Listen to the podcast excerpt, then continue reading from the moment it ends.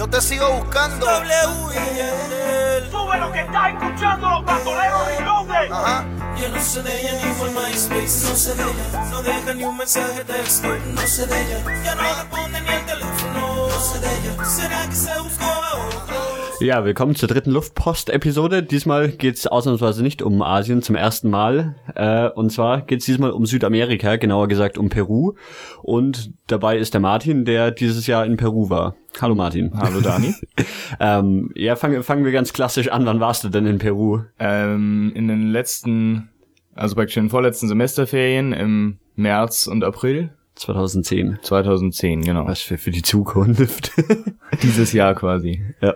Ähm, das ist dann Sommer in Peru, oder? Wenn das südlich Das vom Äquator ähm, liegt und Herbst sozusagen. Herbst, ja. also es war auch so, dass es sich wirklich schon ein bisschen geändert hat, so die Jahreszeit, während wir dort waren.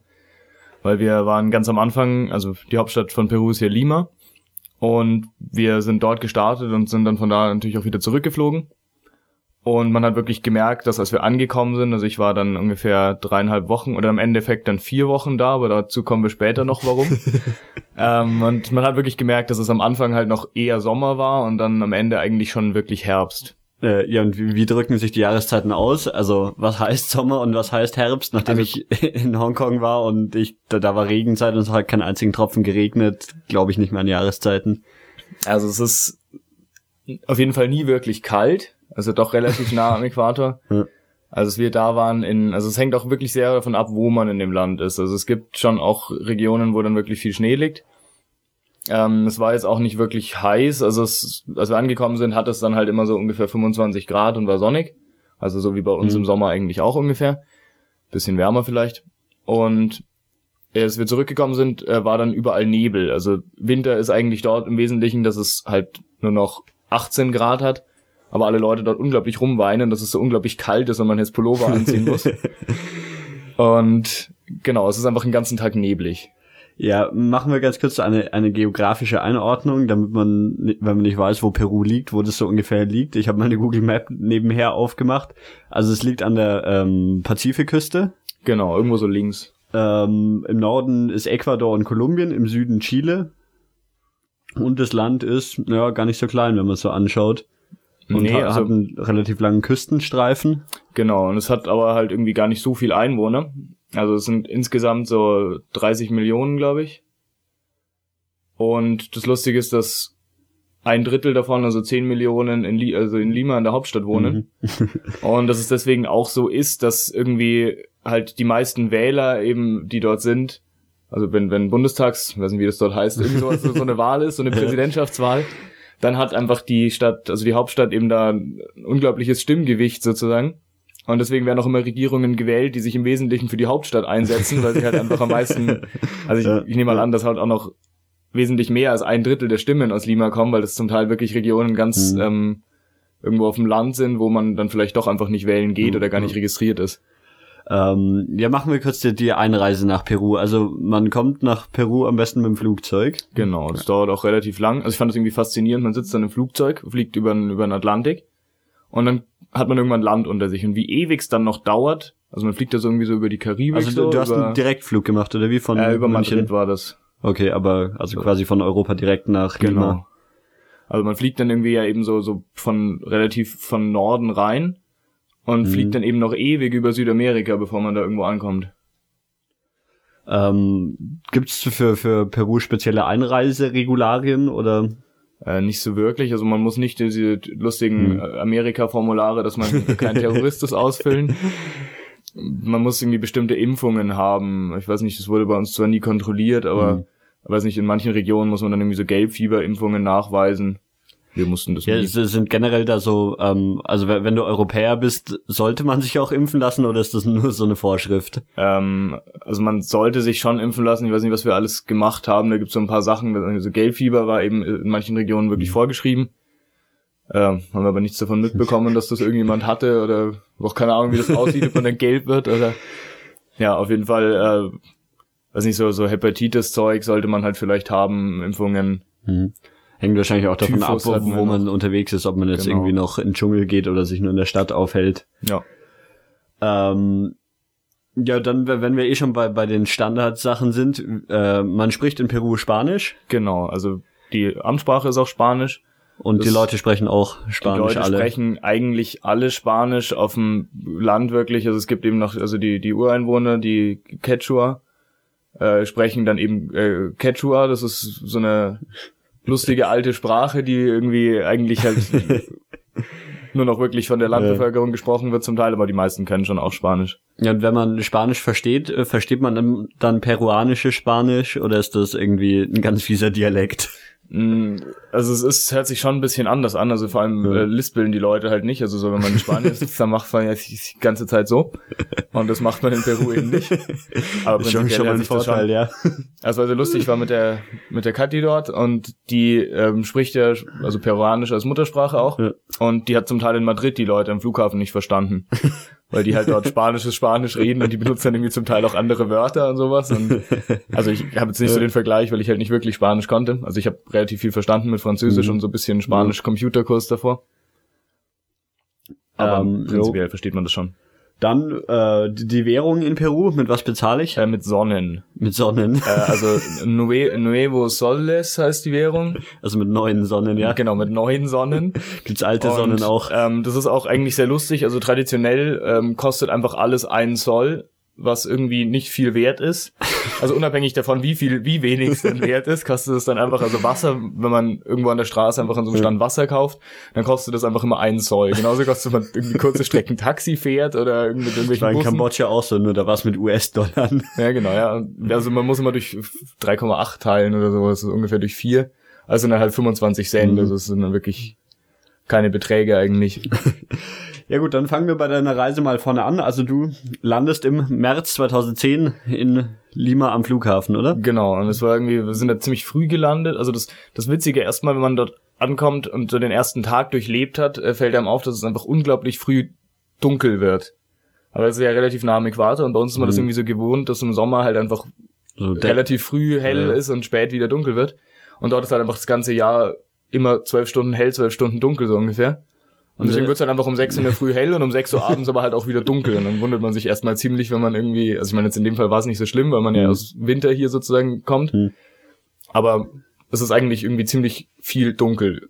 Ja, und das müsste auch relativ schnell der Wechsel sein zwischen hell und dunkel? Genau, so also theoretisch, es ist- weil du, je näher du am Äquator bist, zur Dämmerung und sowas hat man dann wahrscheinlich relativ kurz. Genau, also auch so, so, wenn man so einen Sonnenuntergang beobachten will, da sieht man wirklich so, wie die Sonne so. also man schaut irgendwie einmal kurz weg und dann ist, ja, ist auch die Ja. Sonne schon weg. Das ist wirklich ein bisschen abgefahren. Ja, also man kommt dort irgendwie an am Flughafen, da schaut es erstmal prinzipiell so aus, wie wenn man jetzt äh, in Madrid losgeflogen ist. Also der Flughafen Gut, modern. Flug, Flughäfen unterscheiden sich ja Genau. selten. Naja, ja, dazu Ja. kommt auch noch. Es gibt auch sehr lustige Flughäfen dort. Ja, auf jeden Fall dort. Das ist ein ziemlich großer Flughafen und dann wurde ich dort abgeholt. Das war ziemlich in der Früh, irgendwie so um, um, um halb sieben oder sowas. Also war schon hell. Aber noch Ja. nicht sonnig. Das ist auch sehr lustig. Eigentlich ist es dort morgens nie sonnig, sondern es ist immer erst so bewölkt, neblig und wird dann erst irgendwann Aber so hat trotzdem Mittag schon sonnig. 25 Grad, ja, oder? so ungefähr. Also vielleicht hat es so ein bisschen weniger, irgendwas so zwischen 20 und Wie ist 25. es, es gibt ja Fall. immer so den Unterschied zwischen Jahreszeitenklima und Tageszeitenklima, also dass so die große Schwankung, ähm, dass es entweder nachts kalt wird und tagsüber warm ist und dafür übers Jahr gleich bleibt. Das Also, also ist ein gro großer Unterschied zwischen Tag- und Nachttemperatur oder bleibt es eigentlich konstant dann bei? Also dort unten an der Küste bleibt es eigentlich relativ konstant. Hm. Also es ist schon ein bisschen kühler. Also Ja, klar, aber- geht's, das sind so eine Aber, 5 also man, man kennt ja so, so Geschichten 20 aus der Wüste, dass es dann irgendwann Nee, so schlimm ist es da auf irgendwie jeden die. Temperatur um 40 Grad fällt oder sowas. Nee, also unten an der Küste ist es äh, auf jeden Fall nicht so, aber das Klima, also es gibt eben dort drei Klimazonen äh, und da ist es wirklich ziemlich unterschiedlich. Hm. Genau, aber auf jeden Fall kommt man aus diesem Flughafen raus und dann wurde ich dort mit meinem Auto abgeholt von ähm, Katis Onkel und dann ist das erste, was einem eigentlich auffällt, dass die Autos alle unglaublich lustig aussehen. Also das fällt einem immer schon auf, wenn man irgendwie so amerikanische Filme sieht, dass, also prinzipiell ist dort eigentlich halt alles irgendwie so, also ich glaube 80 Prozent sind sowieso alte ähm, Toyota Corolla. und dann gibt's noch einen Haufen so kleine Dinge, die es in Deutschland überhaupt nicht gibt, die heißen Ticos.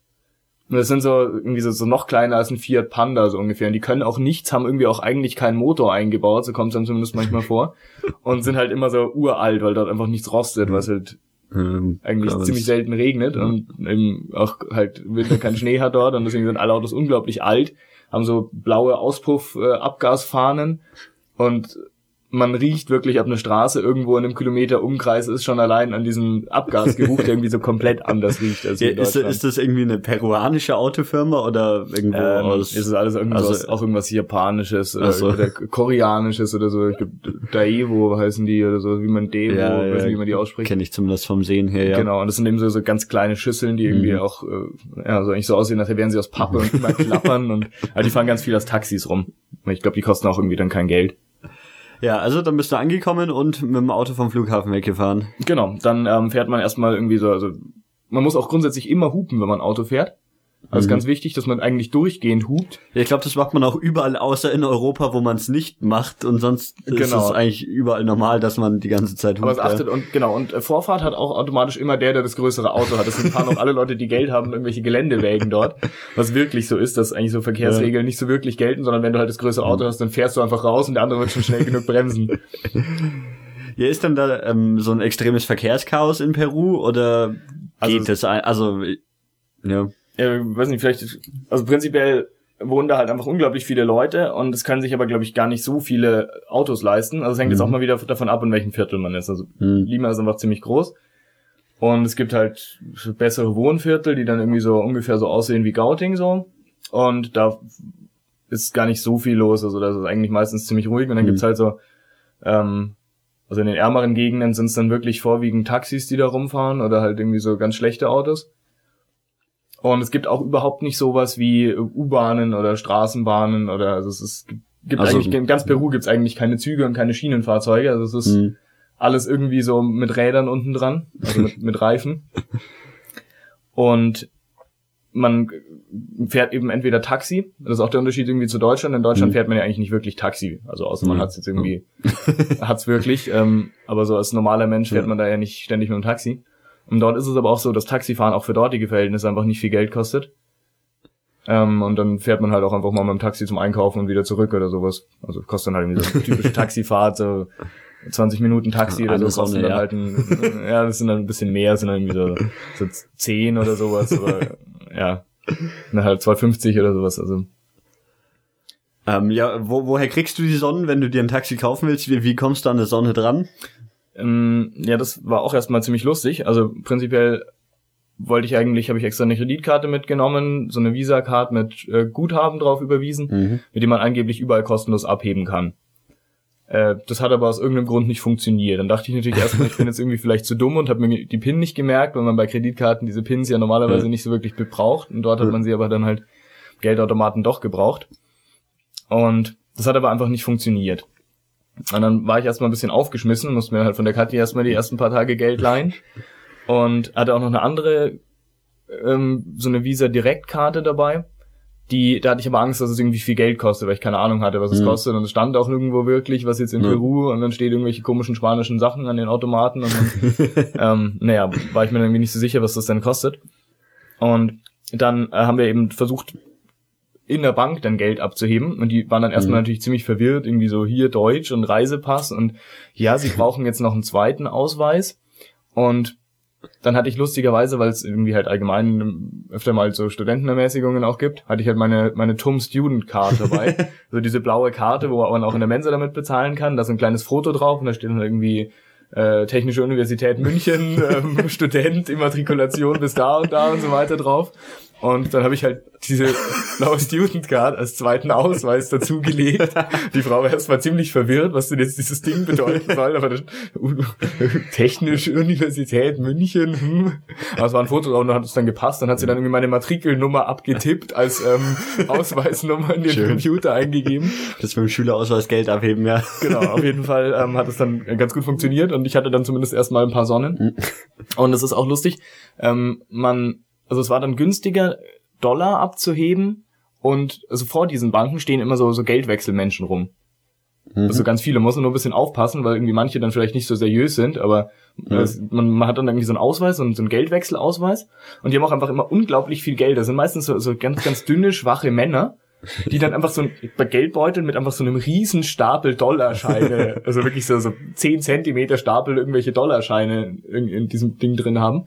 Und also mich wundert es irgendwie, dass die nicht mal einfach einer eins über, Hm. ja, über den Deckel zieht und dann Das ähm, Geld mit dem der. Genau, es wäre eigentlich irgendwie nicht so schwierig, aber scheint, scheint zu funktionieren. genau, und dann hat man erstmal ein paar Sonnen. Also du wechselst das, wie du wechselst dein, oder nee, du, Du hebst äh, Dollar was mache ich mit den Dollarmenschen? Ähm, ja, Nein, da- ich da hebe US-Dollar ab und wechsel bei die US-Dollar dann bei den, äh, Genau, weil die den besseren Wechselkurs haben gegen als die Sonnen. Banken. Ja. Warum auch immer. Ganz Okay. verstanden habe ich das auch nicht, aber es, auf jeden Fall funktioniert's. Genau, und dann hat man Sonnen und dann kann man sich Taxis kaufen. Ja, ähm, was macht man denn in Peru? Also Peru, äh, wie heißt das Lima? Ich, ich rede von Lima. Ja. Äh, Lima liegt so mittig im Land, an der Küste, Genau. oder? Mhm. Ähm, ja, was hast du dann da unternommen? Ähm, ja, also man, man kann erstmal ewig durch die Stadt fahren. Also es ist so, dass hier eben keine S-Bahn, U-Bahn, Straßenbahn und sonst was gibt. Ähm, die, dieser Wohnbezirk äh, Miraflores heißt es, wo Katis äh, Verwandten dort wohnen.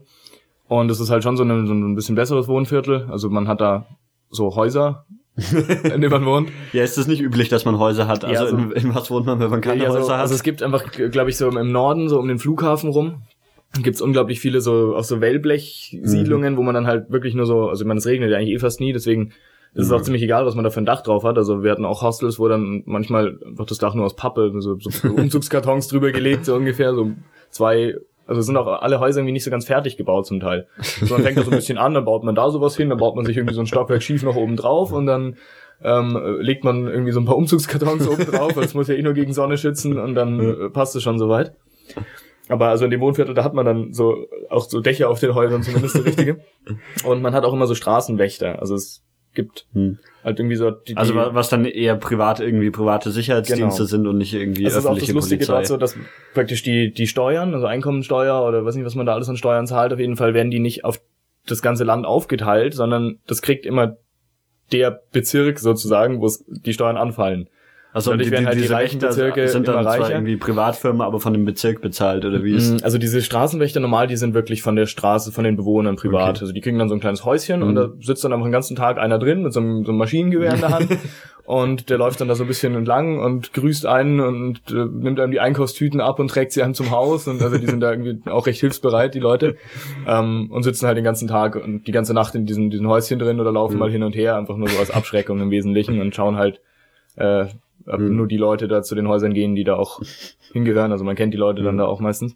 Ja, aber sind die Häuser irgendwie, also man kennt so Bilder irgendwie aus Südafrika, wo dann die Häuser von den reicheren Leuten so extrem eingemauert sind Also und es ist irgendwie. schon auch, also ja, muss man muss man Angst so. davor haben, wenn jetzt, wenn man gerade sich keinen Sicherheitsdienst leistet, dass man dann irgendwas passiert oder? Also es ist schon so, dass man auch bei Dunkelheit dann nicht außerhalb von diesen Straßen mit Wächtern rumlaufen sollte und so weiter. Ich meine, man weiß jetzt immer nicht genau, wie ernst das dann wirklich ist. Mhm. Und wenn man jetzt wirklich gleich niedergeschossen wird, wenn man es dann äh, irgendwie doch tut. Also wir sind dann, äh, als wir dann unterwegs waren, schon relativ viel auch irgendwo durch ein bisschen Nebenstraßen gegangen und es ist nie was passiert.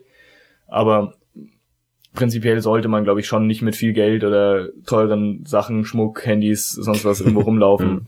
Ja, Kann halt doch, also wahrscheinlich ist es normal nicht das Problem, dass man dann wirklich, dass einem irgendwie, dass man da irgendwie zusammengeschlagen wird, wirklich, aber dann kriegt man irgendwo eine rein und hat halt hinterher Mhm. seinen Rucksack nicht mehr oder sowas Mhm. und sollte man vielleicht nicht unbedingt machen. Und dann hat eben diese, dieses, jeder Stadtbezirk äh, noch, also die teuer, also die besseren Wohngegenden haben dann noch ihre äh, irgendwie Polizei von dem Bezirk. Also die, die haben dann irgendwie andere Aber- Autos und Aber das ist dann im Prinzip schon staatliche Polizei, die genau, und die werden eben praktisch von diesem Viertel dann Mhm. bezahlt und dass da einfach irgendwie halt mehr Polizei rumfährt oder so. Mhm. ja Genau. gut, die sind wahrscheinlich auch die Leute, die wählen und die Leute, die. Steuern zahlen, dann dürfen die es auch bestimmen, ja. Ähm, ja, also Genau, dann kann man erstmal, das ist sehr lustig, ähm, man, wenn man nicht mit dem Taxi fahren will, dann gibt's diese Kollektivos.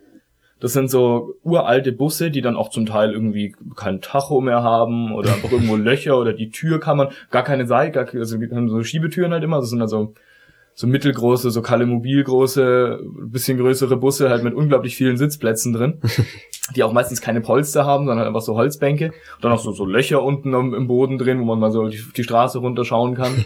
Und da steht normalerweise immer einer drin also ein, ein Fahrer eben und ein, meistens sind es dann irgendwie so, so Schüler oder was weiß ich was, irgendwie so, so Jungen halt auf jeden Fall, die dann immer so halb raushängen, auch während der Fahrt und die ganze Zeit schreien, wo dieses Ding jeweils hinfährt. Weil die sind auch nicht irgendwie beschriftet oder so, oder halt manchmal hat, hat so irgendjemand mit Edding draufgeschrieben oder so. Ja, das sind praktisch so diese öffentliche Nahverkehr-Sachen, die gehören auch zum Teil, haben die irgendwie so eine, so eine Gemeinschaft, die sich dann so zusammengeschlossen haben. Also es kostet eh mal einen Mhm. Zoll, wenn man mit den Dingern fährt. Auch so, äh, Ja. und dann ja, dann steigt man, aber es ist auch egal, wie weit man fährt. Also wenn man einsteigt, kurz was kaufen will, aussteigt und dann nach zwei Minuten oder im Minutentakt zum Teil fahren die Dinger sogar, dann zahlt man einfach wieder ein, jedes Mal, wenn man einsteigt, egal wie weit man fährt.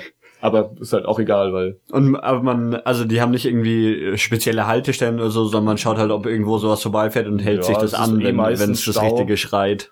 Also normalerweise steht man eh durchgehend im Stau und an irgendwelchen Ampeln und deswegen stehen die eh die meiste Zeit und dann kann man Und einfach dann einen man aussteigen. einfach ein, ne? Genau, dann schreit einfach immer einer raus, wo es hingeht und so weiter. Und das hört sich auch mal sehr lustig an, weil das halt immer alle Leute durcheinander schreien, weil eben ganz viele von den Teilen Mhm. rumfahren. Und dann ist das immer im Wesentlichen ein äh, Ortsnamen oder Haltestellen, Endstationen, Gebrülle auf den Straßen.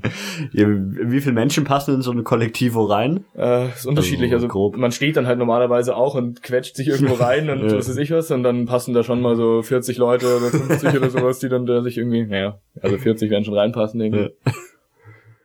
Ja. Genau, und dann Wo, wo seid ihr damit hingefahren oder? Also man kann da, also wir sind dann damit irgendwie so mal ins Stadtzentrum gefahren. Das Mhm. dauert auch dann schon mal eine Dreiviertelstunde. Hm, Ist gar nicht weit eigentlich, aber Hm. dauert halt ewig. Mit dem Taxi geht's bisschen schneller, vor allem nachts geht's dann ziemlich schnell, weil die Taxifahrer sich dann auch überhaupt nicht an Geschwindigkeitsbegrenzungen halten. Also wir hatten einen, der ist dann irgendwie so mit, mit 130 durch die Stadt über die Hauptstraße geheizt mit dem Taxi. Ähm, da ist man dann schnell da, ansonsten dauert das schon ziemlich lang. Mhm. Und die Altstadt, das ist eigentlich schon alles so ein bisschen spanisch aus. Also es ist ja eine Kolonie gewesen. Mhm. Und deswegen so die Gebäude in der, in der Altstadt, die sind dann halt auch wirklich alle Äh, weißt du zufällig, wann äh, Peru unabhängig geworden ist? nicht wirklich. Irgendwas so, äh, also schon relativ früh, glaube ich. Müsste man das bei Wikipedia recherchieren, aber ich glaube, es ist schon, ja. es ist schon ein bisschen her auf jeden Fall. Und es gibt dann auch noch, also noch extremere Wohnviertel, wo man dann zum Teil durchfährt. Haben wir dann auch mal, also sind wir da mal durchgefahren, wo die Leute dann irgendwie sich gedacht haben, sie bauen sich Kamine auf die Häuser. Also irgendwie so, so alles so ein bisschen und so, weiß nicht, wohnen irgendwie viele Iren und, und Engländer und sowas und die haben sich dann, und Schotten und die haben sich dann gedacht, sie bauen sich irgendwie so, so Ziegelhäuser. Das gibt's da eigentlich gar nicht, weil braucht Mhm. eigentlich auch keine Wärmeisolation, weil es ist ja Mhm. nicht kalt. Und man braucht eben auch keine Heizung. Aber sie haben sich halt einfach trotzdem mal Kamine oben auf die Häuser gebaut, so Schornsteine, nur weil es cool aussieht und weil sie es können. Also die werden auch von den Häusern selber überhaupt nicht verwendet. Nein, ja? das sind ja überhaupt keine, also man, man braucht keine Heizung. Es ist nicht so kalt, dass man heizen müsste. Es gibt's auch keine. Aber sie haben einen Schornstein oben drauf. Irgendwo in einem Bauplan gefunden, wo ein Ja. Schornstein eingezeichnet war, ja, und den dann. Also das ist halt dann wirklich so, dass es dadurch, dass es halt nicht so reich ist, so dass man sich halt schon so ein bisschen abgrenzt, wenn man Geld hat. Also Mhm. man wohnt dann halt auch nur und man geht dann in die Schule in seinem Bezirk und man geht da eigentlich nicht wirklich raus. Und in den reicheren Bezirken, so ähm, an der Küste dann auch, also am Meer, gibt's dann halt auch wirklich so Restaurants, wo man dann äh, so wirklich deutsche Preise für Sachen zahlt und auch Läden, in denen man dann einfach, also das Preisniveau ist dann einfach so, so vier, fünfmal so hoch wie im, wenn man in ein Mhm. Erbersviertel geht. Dafür muss man da halt nicht raus aus seiner schönen heilen Welt. Ähm, ja, wie groß äh, muss man sich das Verhältnis zwischen äh, schöner heiler Welt und irgendwie Slums vorstellen? Also in weiß nicht, Lima sind nur so jetzt. Schätzungen, ja, also die so es besseren Viertel werden halt irgendwie so groß sein, insgesamt vielleicht wie München oder sowas. Mhm. Also man muss da auch nicht raus, wenn man nicht will. Mhm. Und war dann nur so, also es gibt auch, also es gibt natürlich dann noch so mittlere, also die Slums, das sind halt wirklich so auch illegal gebaut, Mhm. also weil einfach viele Leute aus dem Land irgendwo, die da Landwirte waren oder was weiß ich was, äh, dann eben in die Stadt ziehen, um in der Hoffnung, dass sie dort irgendwie einen guten Job finden Mhm. und dann halt irgendwelche, diese, diese Wellblechhütten aufbauen. Und da kommt man aber als so ein normaler Bürger von Lima eigentlich gar nicht hin. Also da geht man auch Mhm. nicht hin und da passiert dann wahrscheinlich auch wirklich was, wenn man Mhm. da hingeht. Also wir waren in denen auch nie. Also es gibt dann halt so bisschen schlechtere Bezirke. Das ist auch sehr lustig. Da gibt's praktisch so Kaufhäuser, die einfach ein, also nicht irgendwie einer Firma gehören oder sowas, sondern da werden so Marktflächen praktisch vermietet oder verpachtet oder Mhm. Und dann äh, sind das einfach praktisch so riesige Schwarzmärkte, so über mehrere Stockwerke.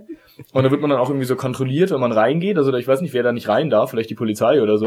Und da werden dann einfach unglaublich viele, äh, was nicht halt so, so gebrannte Spiele und DVDs und Video-CDs. Und das Problem ist halt, dass die auch manchmal gar nicht gehen, weil die Leute irgendwie zu schlechte Brenner haben. Und dann kann es auch öfter mal passieren, dass man so Videos kauft und die gehen dann einfach nicht oder so. Auf jeden Fall sind das so Riesenhäuser. Und das ist dann eben in diesen mittleren Bezirken.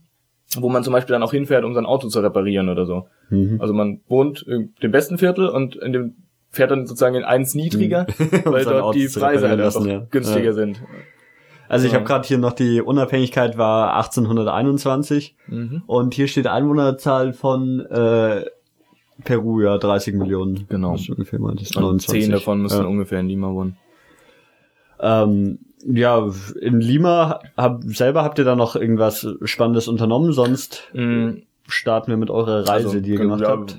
Eigentlich jetzt nicht, also wir haben halt die Stadt bisschen angeschaut, Mhm. wobei wir das eigentlich dann eher, weil wir am Ende auch wieder dorthin gekommen sind, dann eher dort noch gemacht haben. Also wir haben halt am Anfang so ein bisschen halt die, die Verwandtschaft dort noch ein bisschen besucht Mhm. und dann ähm, ist auch immer sehr schön, also es gibt unglaublich viele Früchte dort immer, also man kann auch in jedem Stand so endgeile Früchte kaufen, also so Mangos und so weiter und es schmeckt einfach alles viel geiler als hier, weil es dann einfach alles ganz frisch geerntet Mhm. ist. Deswegen ist auch immer das Frühstücken endgeil, das kriegt man dann einfach so einen riesen Früchteberg, den man im Wesentlichen isst. ja, genau. Dann waren wir da irgendwie so ein paar Tage, weiß nicht, zwei, drei Mhm. und sind dann eben irgendwann losgefahren. Auch sehr lustig, weil äh, Katis Großeltern dann irgendwie unglaublich Angst hatten, dass wir jetzt da einfach irgendwo mit irgendwelchen uns dann praktisch ein sicheres Taxi bestellt haben, das uns abgeholt hat, weil es doch immer so ist, wenn man in irgendein Taxi einsteigt, Mhm. weiß man halt nicht, von welchem Unternehmen das ist. Mhm. Wenn man sich eins bestellt, wo man das Unternehmen kennt, dann weiß man halt, dass die Dinger sicher sind. Ja. Und ähm, genau, dann haben wir also man muss ja generell immer so mit so Reisebussen fahren, weil Züge gibt's nicht. Also es Mhm. gibt irgendwie so, also die meisten Bahnlinien, die es mal gab, wurden irgendwie stillgelegt, weil sie es nicht rentiert hat. Ähm, es gibt noch so ein paar, die aber eigentlich wirklich im Wesentlichen von Touristen benutzt werden und dann auch dementsprechend teuer sind. Auch so, alle touristischen Sachen zahlt man dann immer einen Dollar, weil da kann man halt einfach viel mehr verlangen. Das heißt, sind große Geldbeträge und das hört sich dann dumm an. Also wenn man so in wirklich teuren Hotels ist, dann zahlt man die auch immer in Dollar. Ja. Und ja. Genau, dann sind wir da irgendwie losgefahren. Genau, Also äh, als grobes, weil wir es noch gar nicht erwähnt haben, ihr habt quasi einmal Peru durchreist oder so. Genau, im Norden waren wir eigentlich nicht. Also wir hatten so geplant, einfach einmal so im Süden praktisch so bis ganz in den Mhm. Süden zu fahren. Da ist dann noch der Titicaca-See. Sieht man, also wenn man sich's mal anschauen will auf der Karte, das ist wirklich ein ziemlich fettes Ding. Irgendwie, da passt so der Bodensee ziemlich oft rein. Wir haben auch erzählt, wie oft, aber ähm, genau, und dann sind wir da so ein bisschen in, im, im Süden und in der Mitte rumgefahren. Mhm. Im Norden haben wir erstmal noch ausgespart, weil es einfach sonst zu viel gewesen wäre und zu Mhm. stressig. Ja, dann seid ihr mit dem, von Lima aus mit dem Reisebus nach. Genau, dann sind wir Richtung erstmal in Süden. Richtung Süden gefahren. Ähm, die Hauptverkehrsstraße dort, die ja durch ganz Südamerika geht, ist eben die Panamericana.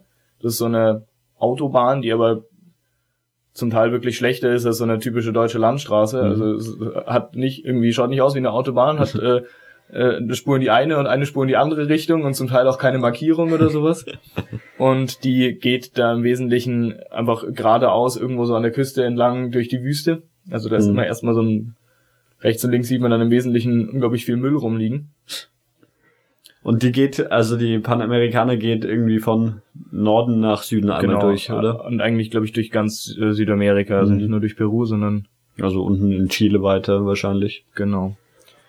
Ja, und da fährt man dann erstmal mit diesem komischen Bus. Für diese Busse reisen zahlt man auch nicht so viel, also es ist dann irgendwie so, je nach Strecke, so ungefähr so pro Stunde irgendwie fünf Solis oder sowas, also so ein Euro.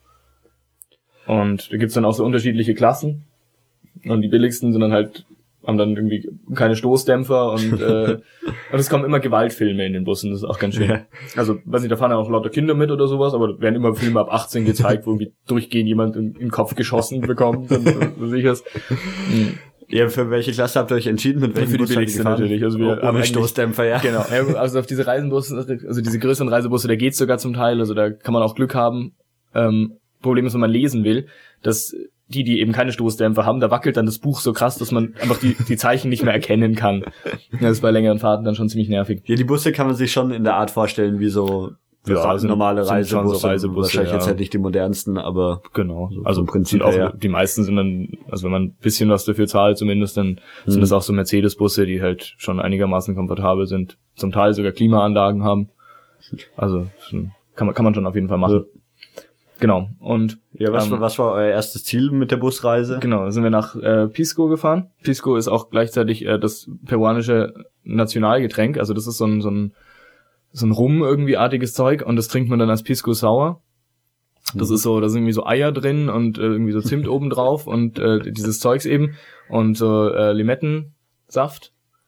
Und das ist irgendwie so ein bisschen so aufgeschäumt praktisch und ist also ist nicht so stark alkoholisch, aber so ein bisschen halt und ähm, ziemlich erfrischend. Und das trinkt man dann da eben und, äh, Und das kommt aus kommt aus dieser Stadt. Ja, genau. Ähm, ja, wo liegt die Stadt, dass man sich das grob vorstellen Ja, kann? es war jetzt nicht so, es waren irgendwie so zweieinhalb Stunden im Bus ungefähr einfach von Einfach nach Lima aus nach Süden immer runter. an der Küste. Genau, an der Küste. Kannst mal ein bisschen reinzoomen, dann sieht man das ein bisschen besser. Das sieht aber relativ klein aus. Genau, und ähm, da waren irgendwie so vor zwei Jahren Erdbeben Mhm. und deswegen sind da eigentlich alle Häuser noch kaputt. Und war dann auch sehr schön, da sind wir dann irgendwie, also man hält dann einfach an der Panamerikaner an und die geht ja nicht so direkt durch die Städte durch oder dran vorbei, sondern es sind meistens ein paar Kilometer Entfernung. Mhm. Und da stehen dann einfach auch schon wieder tausend Taxis rum, die warten, dass irgendwelche Leute aussteigen und ähm, also der hatte, glaube ich, einfach keinen Auspuff dran oder sowas. Das hat auf jeden Fall so unglaublich laut gerührt, dieses Taxi. Und der hat uns dann eigentlich im Wesentlichen äh, durch Pisco gefahren und uns immer erzählt, dass das hier alles beim Erdbeben kaputt gegangen ist und das da auch und das Haus ist kaputt und das war mal das Rathaus, aber das ist auch kaputt. Und dann ja, waren wir da irgendwie nicht so lange und sind dann lieber wieder weitergefahren. Ähm, ja, was ich noch erzählen wollte, auf den, an, wenn man diese Panamerikaner entlang fährt, da sind überall so rechts und links so Hühnerfarmen. Also man isst in Peru allgemein ziemlich viel Hühnerfleisch, weil die halt einfach einfacher zu äh, irgendwie Schlachten zu Ja. halten und sonst was sind. Äh, kann man irgendwie so mit sich rumtragen, die Hühner, und dann äh, ist das irgendwie logistisch anscheinend einfacher. Mhm. Und da bauen sie dann auch einfach immer, da, da stellen sie dann so Zäune auf und legen dann auch so Pappe irgendwie so oben drüber praktisch und da sind dann einfach so auf so kleinstem Raum äh, so einfach tausende von Hühnern drin. Ja, Und die, die werden quasi an der Autobahn gehalten. ja. Genau, irgendwo so 20 Meter oder Mhm. 100 Meter Abstand und dann einfach so die ganze Autobahn entlang so ungefähr. und dann, ja. Werfen sie da irgendwie so ein paar Körner rein. Dann ist halt alles so, so Wüstenboden eigentlich im Wesentlichen, so Steine. Und, Ja, das äh, habe ich vorhin schon gesagt, bevor wir angefangen haben mit dem Podcast, dass das irgendwie erstaunlich ist, dass quasi ähm, die, direkt am Meer die Wüste dann losgeht, oder? Genau. Also Und- es ist immer so, dass halt da erstmal diese Straße ist und dann irgendwie so ein paar, sind meistens auch irgendwie so, so Ferienhäuser oder Wochenendhäuser von irgendwelchen äh, Bewohnern aus Lima, die dann sich da irgendwie so die Küste kaufen, wo es halt noch schön ist. Und dann ist eigentlich meistens erstmal Wüste, ja. Und danach kommt dann irgendwann so eine Berghette und danach wird dann irgendwie so sinnvolles Land. Ja, und dann sind wir da hingefahren und und dann erstmal geschaut, was man denn überhaupt so, man hat dann irgendwie so einen Reiseführer dabei und da steht dann irgendwas drin, so von, von Doppelzimmerpreisen und da standen aber auch nie wirklich Preise drin, sondern immer nur so Klassen, so Preisklassen sozusagen. Mhm. Und dann war man wirklich erstaunt, also man kriegt dort wirklich so für 20 Soles, also 5 Fünf Euro, Euro, ja. ein Doppelzimmer, also zwei Mhm. Personen. Es hat meistens kein Frühstück dabei und Dach war, glaube ich, auch im Wesentlichen aus Pappe, aber wie gesagt, macht nicht so viel.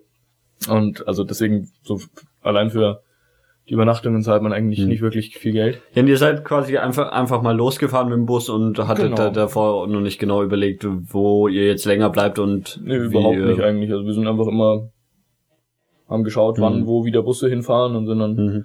da irgendwann, wenn wir keine Lust mehr hatten, weitergefahren. Also es war auch insgesamt noch überhaupt nicht geplant. Wir hatten eigentlich auch am Anfang vor, dass wir gar nicht bis zum Titicacasee fahren. Ähm, und es hat sich dann aber irgendwie so ergeben, dass wir dann doch schneller waren als gedacht und dann sind wir da noch hingefahren. Mhm. Ähm, ja, dann Genau. So abends muss man dann irgendwann was essen. Und Essen ist eigentlich, das ist eigentlich ziemlich geil, weil äh, Essen eigentlich auch nichts kostet dort. Mhm. Und es macht doch nicht so viel Unterschied. Man kann ein viel dafür zahlen. Also es gibt halt so schöne Restaurants, das sieht man auch gleich, da Mhm. steht dann einer draußen und hält einem immer die Karte Mhm. hin und das quatscht dann auch sowieso auf der Straße immer jeder an, ob man irgendwas kaufen oder essen oder sonst was will oder übernachten oder ja, kommen da so die ganzen Leute, die dir gebrannte DVDs und Sonnenbrillen aufschwatzen wollen oder Also im Wesentlichen sind es eigentlich immer so Essenssachen, die am, also Mhm. ich habe tatsächlich auch bei so, so einem Menschen, der so, so Sonnenbrillen so aus seiner Jacke gezogen hat, habe ich dann eine gekauft. Also sowas gibt's schon auch. Aber normalerweise sind es dann echt auch eher so Leute, die Essen verkaufen. Also die sitzen auch generell, ist auf den Straßen end viel los. Und es gibt auch relativ wenig so Läden, wo man irgendwie jetzt so, so Essen kauft oder sowas, sondern es sind meistens wirklich schon so Stände, die halt irgendwo draußen rumstehen.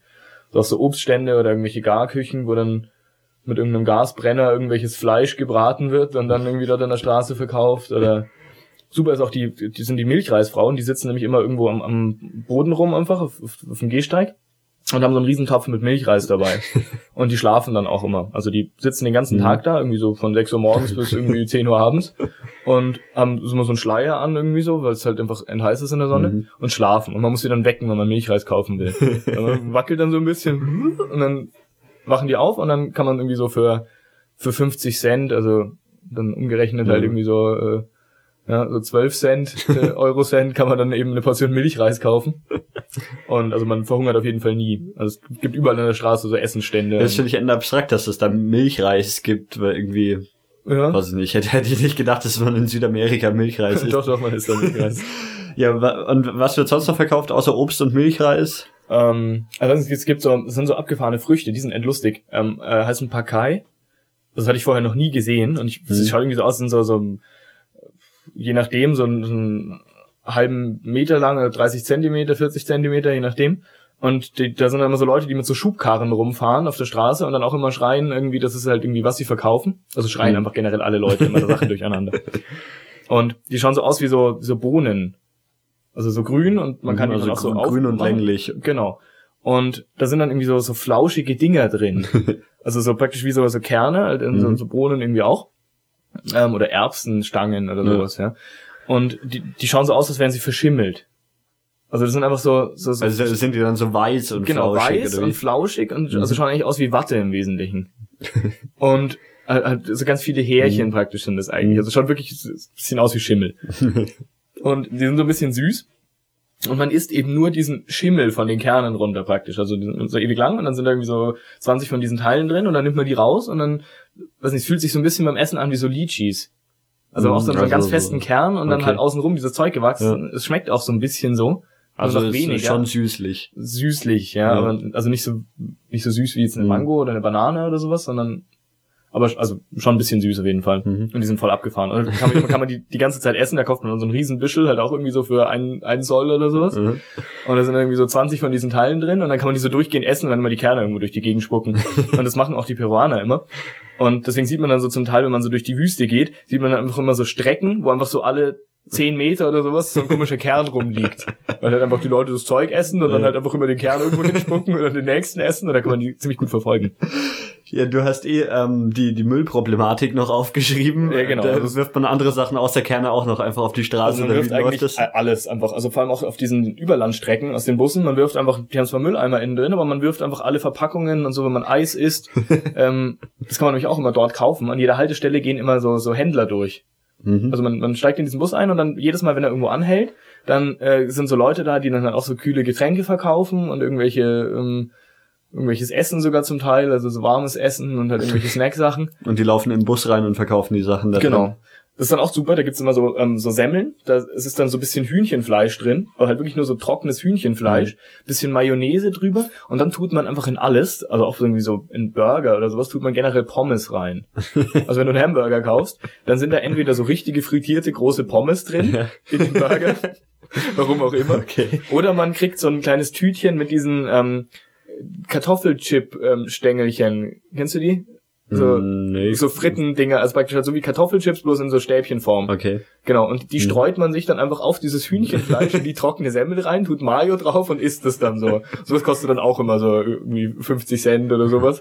Und ähm, ja, es fühlt sich auch nicht wirklich an wie Fleisch und schmeckt eigentlich auch nicht nach Fleisch. Und ist auch nicht gewürzt oder so. Ein bisschen merkwürdig. Aber genau, man kann auf jeden Fall da ähm, kauft man dann irgendwas in den Bus und das wirft man dann einfach aus dem Fenster. Deswegen ist auch einfach an diesen Straßen, ist einfach sind so, es schaut aus einfach wie so eine Mülldeponie Ja. ungefähr. Und weht's auch immer so endweit weg und dann ist einfach alles voll mit Müll. Und innerhalb von den Städten dann auch. Ja, ja, also so, man hat auch mal so Kinder gesehen, die dann einfach, ich weiß nicht, die haben dann einfach irgendwie keinen, denen ist es egal, ob da Müll liegt, haben irgendwie überhaupt kein Bewusstsein dafür. Also, ist, kauft sich so ein kleines Kind, kauft sich ein Eis und so eine Plastikverpackung schmeißt man einfach auf den Boden so direkt. Also, auch wenn so zehn Meter daneben. Mülleimer liegt. Dann, Wie stinkt das dann irgendwie extrem oder? also, es geht. Es ist auch das Lustige, dass dieses Plastik halt irgendwie auf Dauer halt irgendwie Mm, Ja, die komplette Farbe verliert und irgendwie, weil Mhm. das ja dort mitten in der Sonne liegt den ganzen Mhm. Tag.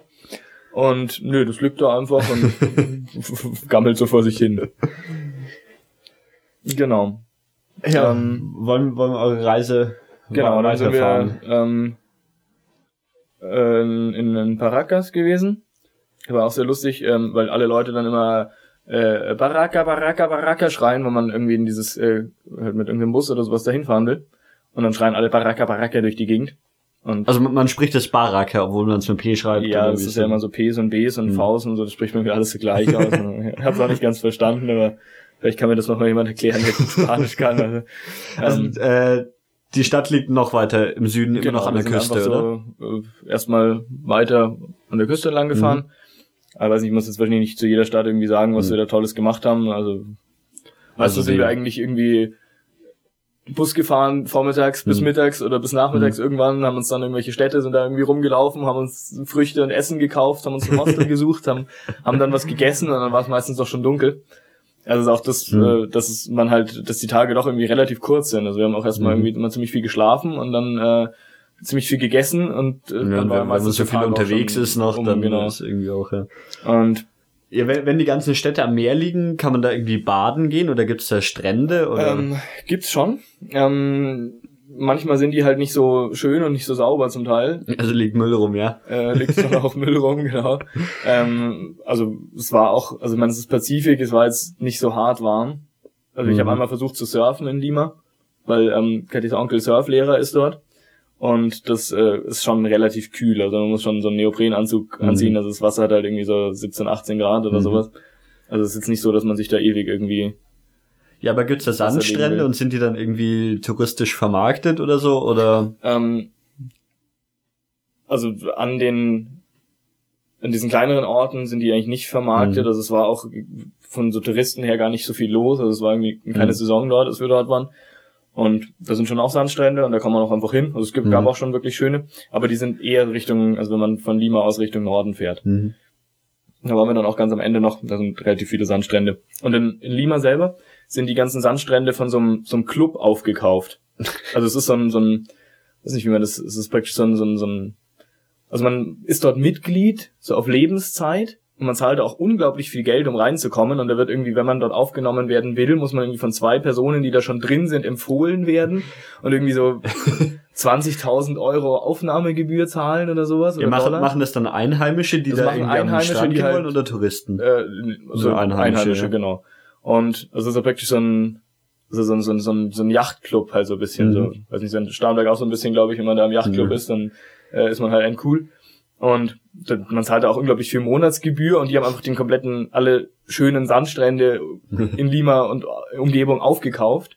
Und man kommt da wirklich nur rein, also man wird da auch richtig kontrolliert. Mhm. Also muss man jedes Mal Ausweise vorzeigen und wenn man Gäste mitnimmt, muss man das irgendwo in so Bücher eintragen und äh, genau, da kann man sich dann irgendwie, das ist auch alles endteuer drin, also wenn man da essen geht oder sowas, das kostet ein Schweinegeld und da kapselt sich dann halt so die High Society so ein bisschen ab irgendwie. Und, genau, wenn man in Lima einen schönen Strand will, dann muss man da eigentlich Mitglied sein. Und das ist dann auch alles ganz sauber und schöne Liegen Mhm. und Duschen und Und mit alles. Maschinengewehren bewacht, ja. Genau, also man stehen auch immer so, so, so Soldaten am Eingang. Wenn man, Ja. man kommt, kommt absolut nicht rein, wenn man nicht Mitglied ist. Ja, generell gibt's in Lima wahrscheinlich gar nicht so viel so äh, den Standardtourismus, oder? Also klar wird's irgendwie ein paar Touristen geben, die mal so durchs Land reisen und so, aber jetzt irgendwie Leute, Peru die da allgemein oder in, in Lima jetzt? äh, wie Peru allgemein und Also- Lima im Speziellen.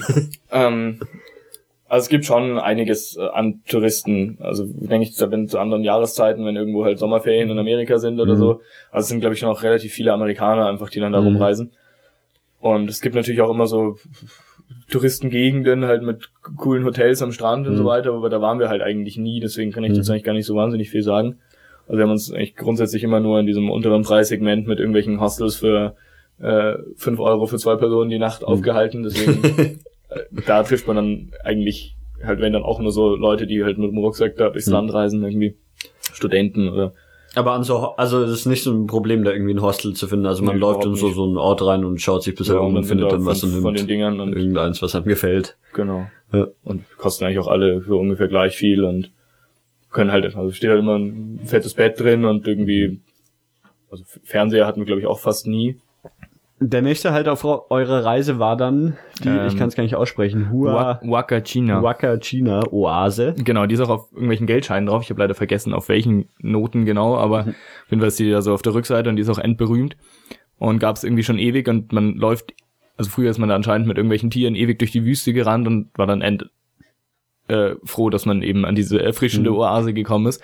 Und mittlerweile, weil äh, irgendwie so viel Landwirtschaft und Brunnen und so weiter dort sind, ist das Ding eigentlich schon mal ausgetrocknet und deswegen haben sie jetzt eine Wasserleitung hingelegt und pumpen jetzt künstlich Wasser dahin. Und erhalten die Oase künstlich. Genau, das ist halt einfach so ein, so ein kleiner See praktisch. Mhm. Und außenrum ähm, ist dann halt so überall so schön Gras bewachsen und Palmen und Also es ist schon relativ touristisch, dieses Ding, weil das halt eben Also auch so, bekannt so wie ist. man sich eine klassische Oase vorstellt. Also, wirklich- außenrum Wüste. Also es schaut wirklich aus wie so in der Sahara, wie man sich so vorstellt. Also einfach so fette Sanddünen und einfach weit und breit kein einziges äh, Stückchen äh, Grün oder sowas. Und auch wirklich so ganz feiner Sand.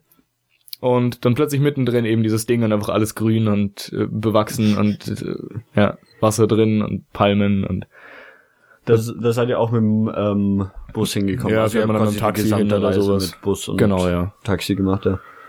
Und genau, dann kann man da auch äh, cool Sandboarden, das war eigentlich besonders witzig. Ähm, die haben dann auch wirklich so, also ich glaube, die benutzen da einfach so Snowboards oder sowas. Also hatten auch so Boots und Bindungen. Und dann kann man halt irgendw- irgendwelche Dünen hochklettern. Das Problem ist nur, dass man ständig Sand in die Augen bekommt. Und wachsen tun sie das Zeug dort mit irgendwie so Christbaumkerzen. Also sie haben da irgendwie kein spezielles Hm, Also die Sandboard Wachs normales die- Wachs drauf, ja. Genau, einfach irgendwie so Kerzen, haben uns dann auch so Kerzenstummel mitgegeben, da kann man sich dann selber. Das Problem ist immer, dass halt nach so zehn Meter Fahrt ungefähr dieses Kerzenwachs wieder ab ist und dass man dann einfach stehen bleibt. Mhm. Also man boardet irgendwie, wenn es halt nicht wirklich steil ist, halt nur so lange der Wachs drauf ist. Und dann bleibt man einfach plötzlich stehen und kippt dann um. Ja, der Sand in der Wüste, ist das schon, schon richtig feiner Sand? Also, Also, so wie man es von... Ja, komplett fein. Also Ja. viel feiner halt auch als irgendwo an einem Sandstrand oder am Meer irgendwie. Und man konnte auch so richtig, glaube ich, schon so geile Aufnahmen gemacht. Man konnte eben so richtig geil sehen, die Spitze praktisch von diesen Dünen. Mhm. Die ist immer so wirklich ganz spitz. Und da weht's dann immer so den Sand eben drüber. Das ist auch relativ windig dort gewesen. Und dann sieht man immer so richtig, wie so die einzelnen Sandkörner sozusagen halt immer über diese Spitze so drüber weht und dann hat praktisch so ein, so ein, so ein Schleier über dieses Ding so drüber. Ist es dann da in der Wüste ähm, irgendwie wesentlich heißer, als wenn man jetzt so an der Küste ist? Hm, nicht wirklich eigentlich. Also es ist halt einfach überhaupt kein Schatten da. Hm. Also normalerweise stehen halt überall äh, in den Städten so Büsche rum und irgendwelche Bäume und Palmen. Mhm. Ist auch witzig, das ist alles künstlich angepflanzt. Dort gab's ja überhaupt kein Grün irgendwie. Also man muss wirklich auch alles immer gießen. In den also Städten, in den Städten, genau. Mhm. Das sind irgendwelche Rasenflächen und äh, eben so, so Bäume und Hecken und so weiter und das muss alles künstlich bewässert werden, weil sonst da einfach sofort alles vertrocknen würde. Ähm, ja, wie groß ist denn die Wakajina-Oase? Also Mm, Nicht so groß, also so leben da auch? Da leben schon ein paar, also das ist schon eine kleinere Stadt oder wie muss man sich das Nee, vorstellen? eigentlich nicht wirklich. Also es ist, ich glaube, ein paar Leute werden da schon leben. Mhm. Also es ist auch nicht so wirklich weit weg von der Stadt selber, also von äh, von Ica. Und man fährt irgendwie so zehn Minuten. Okay. Und Aber also es ist eher so ein Ausflugsziel Genau. so, wo man irgendwie. also es sind halt ein Haufen Restaurants und ich glaube, es ist sogar auch, sind so ein paar Hotels und sowas da Mhm. auch drin. Ähm, also nicht wirklich groß, so, weiß nicht 500 Meter Kantenlänge oder sowas. Also schon also Ja. ein, ein ziemlich kleines Ding. Klein, ja. Ja.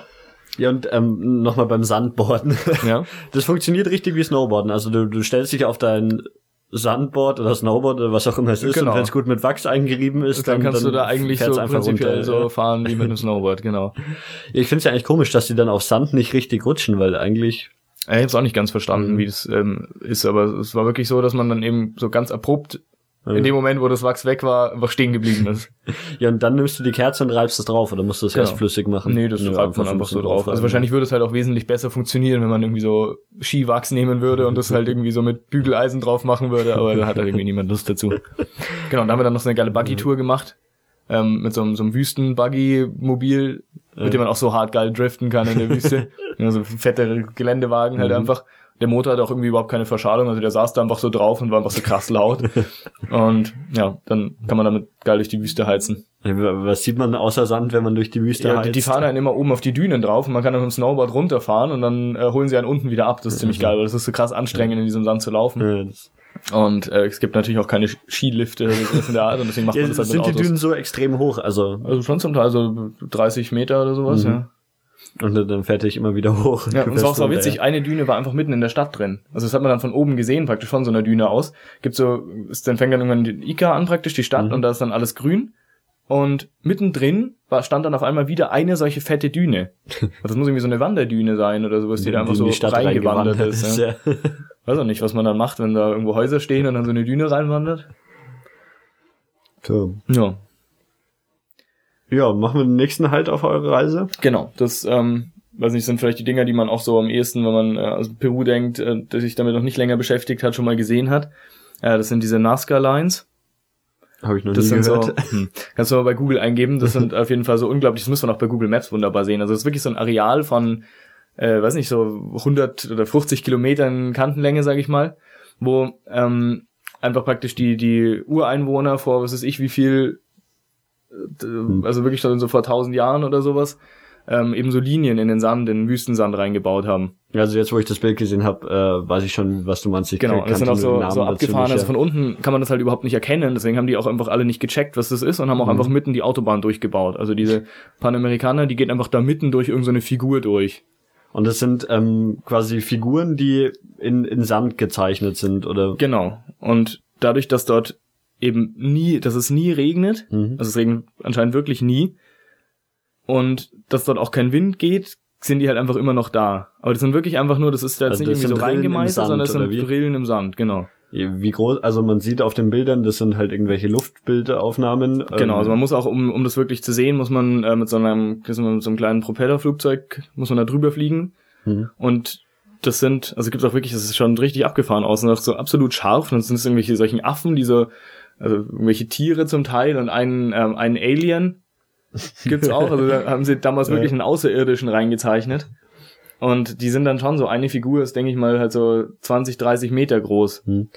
Ja, wie, wie groß sind die Rillen? Also wenn man da am Boden, man, man erkennt die Rillen schon, aber man denkt halt, es wäre nur eine irgendwie ein bisschen im Sand, ein kleiner Graben oder. Also die sind auch schon halt so groß, dass man sie nicht so als, also ich, also ich habe sie halt nicht von unten gesehen, weil man sie eben von unten äh, da auch äh, nicht wirklich Mhm. hinkommt. Ähm, also zum Teil sind die dann auch wirklich so mehrere Meter breit, diese so, Rillen. okay. Also deswegen erkennt man halt auch eigentlich Mhm. nicht mal Rillen von unten. Deswegen haben sie auch, weil sie eben äh, dachten, es sind auch so Trapezformen immer und das ist irgendwie das, das Faszinierende, dass man nicht genau weiß, wie sie das geschafft haben, da so genaue Kreise und ähm, dann irgendwie immer so Parallelen in end viel, Abstand und irgendwelche geometrischen Sachen da irgendwie äh, Ja, reingemacht. Ich habe gerade ein Bild, ich weiß nicht, es sieht aus wie eine Ameise oder sowas und die, die wirklich komplett symmetrisch ist. Genau, und das weiß man eben auch immer noch nicht so genau, wie sie das eigentlich gemacht haben. Und das eine, zum Teil sind das eben so Linien, dass sie eben sich gedacht haben, ah, wenn da schon so eine Linie ist, die ist irgendwie so ein paar Meter breit, bauen wir halt da die Autobahn, dann haben wir weniger Arbeit. Deswegen haben sie eben auch zum- einen. Teil von diesen Figuren dann eben einfach als Straße ausgebaut, weil sie halt damals noch nicht wussten, dass das sowas ist. wo es noch kein äh, Google Earth gab, ja, wo man die Bilder erkennen konnte. Genau. Das ist heute ein bisschen einfacher. Und es gibt auch an der Autobahn einen solchen Aussichtsturm, wo man hochklettern kann, irgendwie für ein bisschen Geld und das sich anschauen darf. Und da sieht man nicht so wirklich was. Also wenn man es wirklich sehen will, muss man dann mit dem Flugzeug drüber fliegen. Und das habt ihr gemacht mit genau, Flugzeug, das ist ja? so ein kleines Propellerding. Und kostet dann irgendwie, das war eigentlich so eine der teuersten Sachen dort in Peru überhaupt, die wir gemacht haben. Und das kostet dann irgendwie so 60, 60 Dollar oder sowas. Mhm. Und war auch sehr lustig, da saß irgendwie so ein Russe vor mir, der einfach so krass schlecht war die ganze Fahrt lang. Also die ganze Flug dauert irgendwie so eine Dreiviertelstunde oder sowas, Ja. fliegt man dann da so drüber. Und der hat einfach die ganze Zeit fast gereiert vor mir. und äh, ich hatte aber halt end viel Spaß und hat auch gerade end viel gegessen davor. ja die, die liegen quasi mitten in der Wüste, deswegen Genau, ja. kommt man da auch normalerweise eigentlich gar nicht hin. Ja. Und das war so eine so eine Viersitzermaschine oder schon eine größere, mit der man da geflogen ist. Mm, nee, war ein Pilot, Co-Pilot und vier Leute. Okay. Also was ganz Ja. Kleines.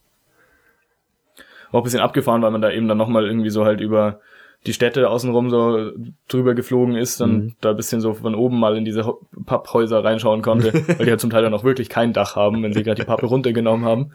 Und dann konnte man da voll reinschauen. Das war auch ganz cool. Ja, dann sind wir, ähm, hatten wir noch ein bisschen Zeit und sind dann da, haben dann irgendwelche Aquädukte angeschaut, die dort noch in der Nähe waren. Und da war eigentlich, also die Aquädukte waren zwar ganz cool, das sind irgendwie so, so fette Teile, da kann man irgendwie unten reinklettern und ähm, also sind einfach alle zehn Meter so, also sind praktisch Löcher mit so Radius drei, vier Meter Mhm. und ein paar Meter tief. Und das war irgendwie so ein, so ein Bewässerungssystem früher, mit dem sie die Felder bewässert haben. Aber das also ist nicht so wie die äh, ist eigentlich so- wie die so- Aquädukte, die man so Nee, aus unter- dem alten Rom kennt, Nee, sondern unter, also die unterirdisch. sind unterirdisch und das sind irgendwie immer so Wartungsschächte praktisch, so wie bei der U-Bahn, das sind ja auch immer überall so, so Notausstiege oder sowas. und da haben sie einfach immer so fette Löcher eben gebuddelt. Ja, Schaut so witzig aus. Sind die dann aus der Moderne oder sind die auch schon Nee, extrem die sind alt? auch schon ein bisschen alt. Ja. Also ich glaube nicht ganz so alt, aber also schon, dass man Mhm. sie irgendwie so als antik besichtigen kann oder sowas. Und es sind also quasi einfach unterirdische Tunnel, die zur Genau. Bewässerung verwendet werden. Ja. Und da fährt man halt normal als Tourist mit dem Taxi hin und wieder zurück. Und wir haben uns dann aber gedacht, wir laufen lieber mal ein bisschen und sind dann halt voll durch so eine Wohnsiedlung durchgelaufen von irgendwelchen Einheimischen. Und die waren alle voll irritiert, weil normalerweise da irgendwie keine Weißen durchlaufen halt. Und und dann auch immer, man dann so Kinder, die halt irgendwie da gespielt haben auf der Straße und so weiter.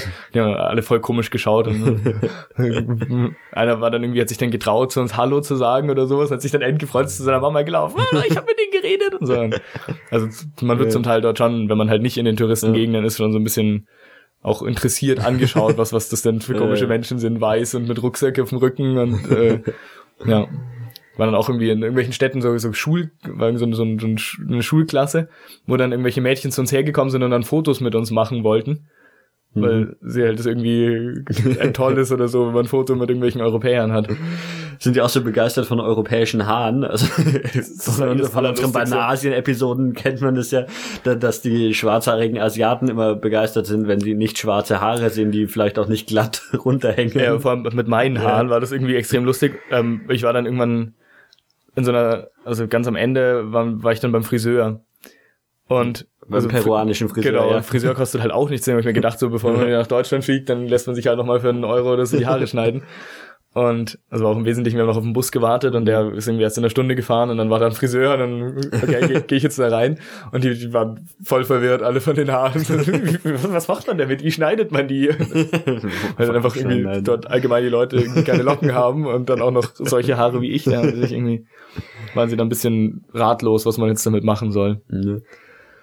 Gut, der nächste Punkt auf eurer Reise war, ich kann schon wieder nicht Arequipa. Arequipa. Genau, und das ist schon so ein bisschen, da merkt man dann, dass es irgendwie so ein bisschen anderes Klima wird. Also da war es also dann auch schon, das ist dann auch schon die, die Reise war immer noch weiter nach Süden quasi. Genau, und ähm, das ist dann aber genau, du kannst es einfach mal anschauen hier. Ähm, ist dann schon so ein bisschen im Land drin, nicht mehr so direkt an der Küste mhm. und da ist es auch schon ein bisschen höher. Also davor war irgendwie alles so auf Meereshöhe. Und wenn man ins Land reinfährt, da wird's dann auch ziemlich hoch. Also dieser äh, Titicaca-See, der liegt auf äh, 3000 Meter Höhe. Mhm. Und äh, der höchste Pass, wo wir drüber gefahren sind, war irgendwie so, glaube ich, knapp 4000 Meter.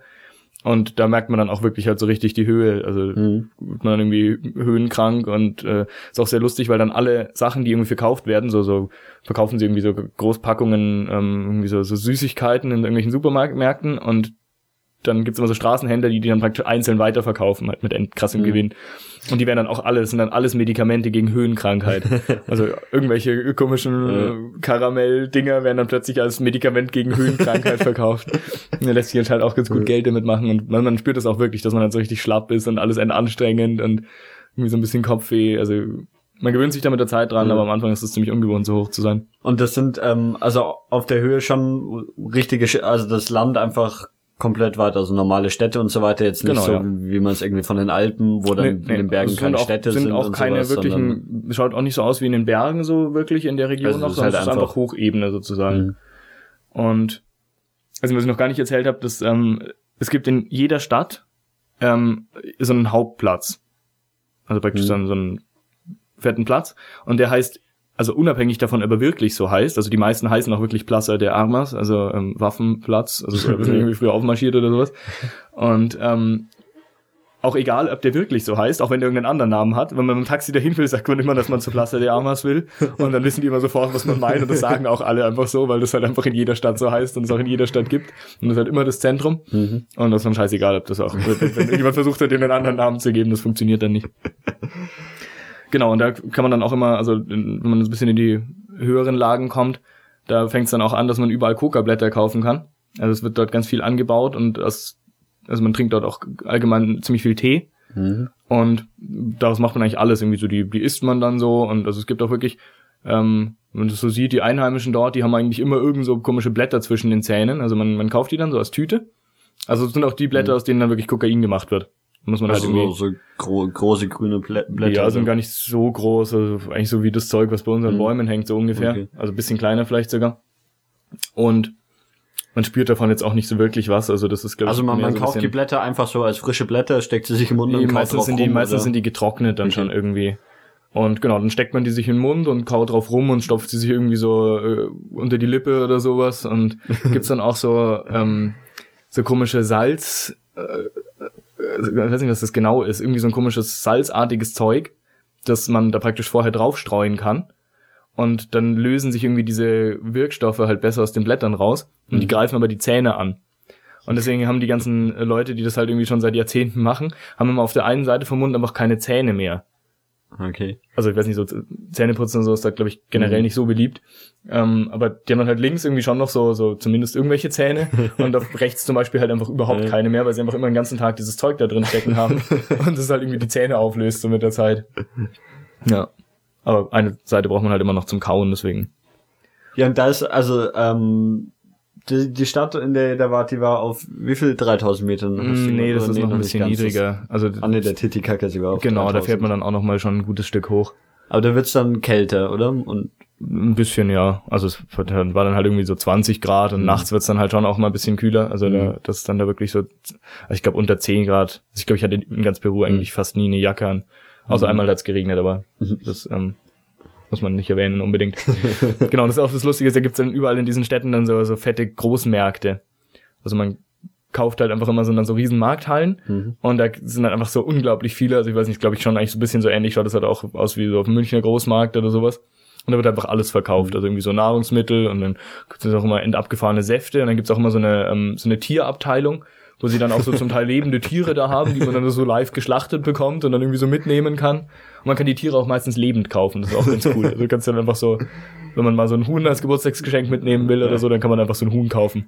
macht man das so, sich Hühner, lebende Hühner zum Geburtstag schenken, ja? Hm, weiß ich nicht, ob man das macht. Aber man kauft da wirklich zum Teil halt irgendwie so lebende Tiere. Es war dann auch so, da bestellt man ja so ein Huhn bitte und dann nehmen die so, gehen die so in den Käfig und dann, das war auch zum Teil wirklich ziemlich widerlich. Also es stinkt Ja. einfach unglaublich in diesen Dingern dann, Ja, weil da halt einfach irgendwo das Fleisch irgendwie, und dann sitzen noch überall Fliegen drauf und das ist ja knallheiß in den Dingern auch dann haben sie dann noch irgendwie so, so, die Hühner hauen sie dann den Kopf ab und dann legen sie, rupfen sie da die Federn ab und dann, dann legen sie so die, die toten Hühner einfach so auf den Käfig, wo die ganzen lebenden Hühner noch drin sind, so oben drauf und die dampfen dann noch so, weil sie halt irgendwie noch entheiß sind.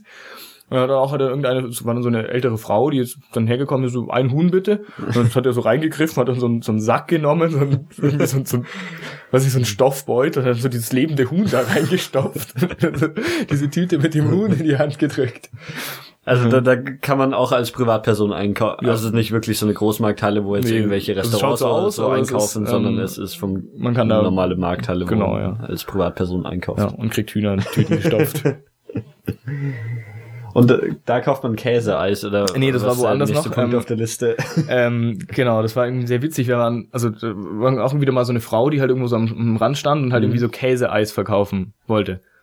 Und wir haben halt überhaupt nicht gecheckt, was jetzt Käseeis sein soll. Und waren halt irgendwie wir haben gedacht, das müssen wir jetzt mal ausprobieren. Und sie hat uns dann erklärt, das schaut nur aus wie, also das ist irgendwie so ein, irgendwie so ein bisschen so Milch und Zeugs irgendwie zusammen zu so einem fetten Klumpen zusammen gemacht und so. Also war eigentlich so von der Konsistenz dann eher so wie Wassereis. Und ähm, war aber praktisch halt zu so einem Leib geformt und da hat man dann einfach immer so und das hat man dann in so einen, so einen, so einen Trinkbecher, so einen Plastikbecher reingestopft bekommen, Löffel drauf und das hat dann irgendwie so, ich glaube gar nicht, irgendwie so einen halben, eine halbe Sonne gekostet oder so. ja. Genau, auf jeden Fall war das sehr abgefahren, dass es Käseeis war. Ja. Genau, und dann äh, waren wir eben da gerade, also die feiern nicht so wirklich, also das heißt nicht Ostern, sondern es heißt einfach Semana Santa, also äh, heilige Woche oder sowas. Und da machen sie dann so eine Osterprozession praktisch und das ist irgendwie Tradition in der Stadt, dass man alle 17 Kirchen an einem Abend besucht. Mhm. Und das war auch das einzige Mal, also da war dann einfach so krass viel los auf den Straßen und alle haben halt irgendwie so Essenstände da gehabt und da kann man dann auch irgendwie mal so, so Lunge und Leber, irgendwie so gebratene Innereien, auf so, das, das riecht auch mal unglaublich widerlich eigentlich, weil sie dann auf irgendwelchen so ver, vergrindeten Grills äh, an der Straße eben so diese Innereien braten. Und dann auch so Herzspieße, so, so, so ein Äh, Fleischspieß nur so aus Herz, äh, irgendwie so Hühnerherzen oder sowas. Und das war das einzige Mal, wo wir dann beklaut wurden Ja, was wird Also, euch geklaut? ähm, man kann immer so, das ist auch sehr, eigentlich sehr witzig, äh, dort wird eben ziemlich viel Zuckerrohr angebaut. Und da kann man dann so Ständen an der Straße einfach so Zuckerrohr, frisches Zuckerrohr kaufen. Und das wird dann so, das sind ja so, so, so schaut aus wie so Bambuszeug praktisch und das ist irgendwie so, weiß nicht, 10 Zentimeter Durchmesser, diese Dinger zum Teil sogar. Und, oder, ja, fünf normalerweise. Und dann kriegt man einfach so ein Stück, die haben dann das irgendwie so endabgefahren, da, so schnell kann man gar nicht schauen, schneiden die das dann irgendwie so, also schälen das Zeug und schneiden es dann irgendwie so in, in so Stäbe. Mhm. Und die kaut man dann einfach aus. Also man kann das nicht komplett essen, sondern das ist halt irgendwie so Faserzeugs. Und da kaut man dann drauf rum und dann läuft da dieser Zuckersaft raus währenddessen. Und dann schmeißt man das wieder irgendwo in die Ecke. Und die wurden euch geklaut. Und die wurden uns aus dem? Rucksack hinten rausgeklaut. Also es dachte irgendjemand wohl, dass wir da irgendwie Geld drin haben oder sowas.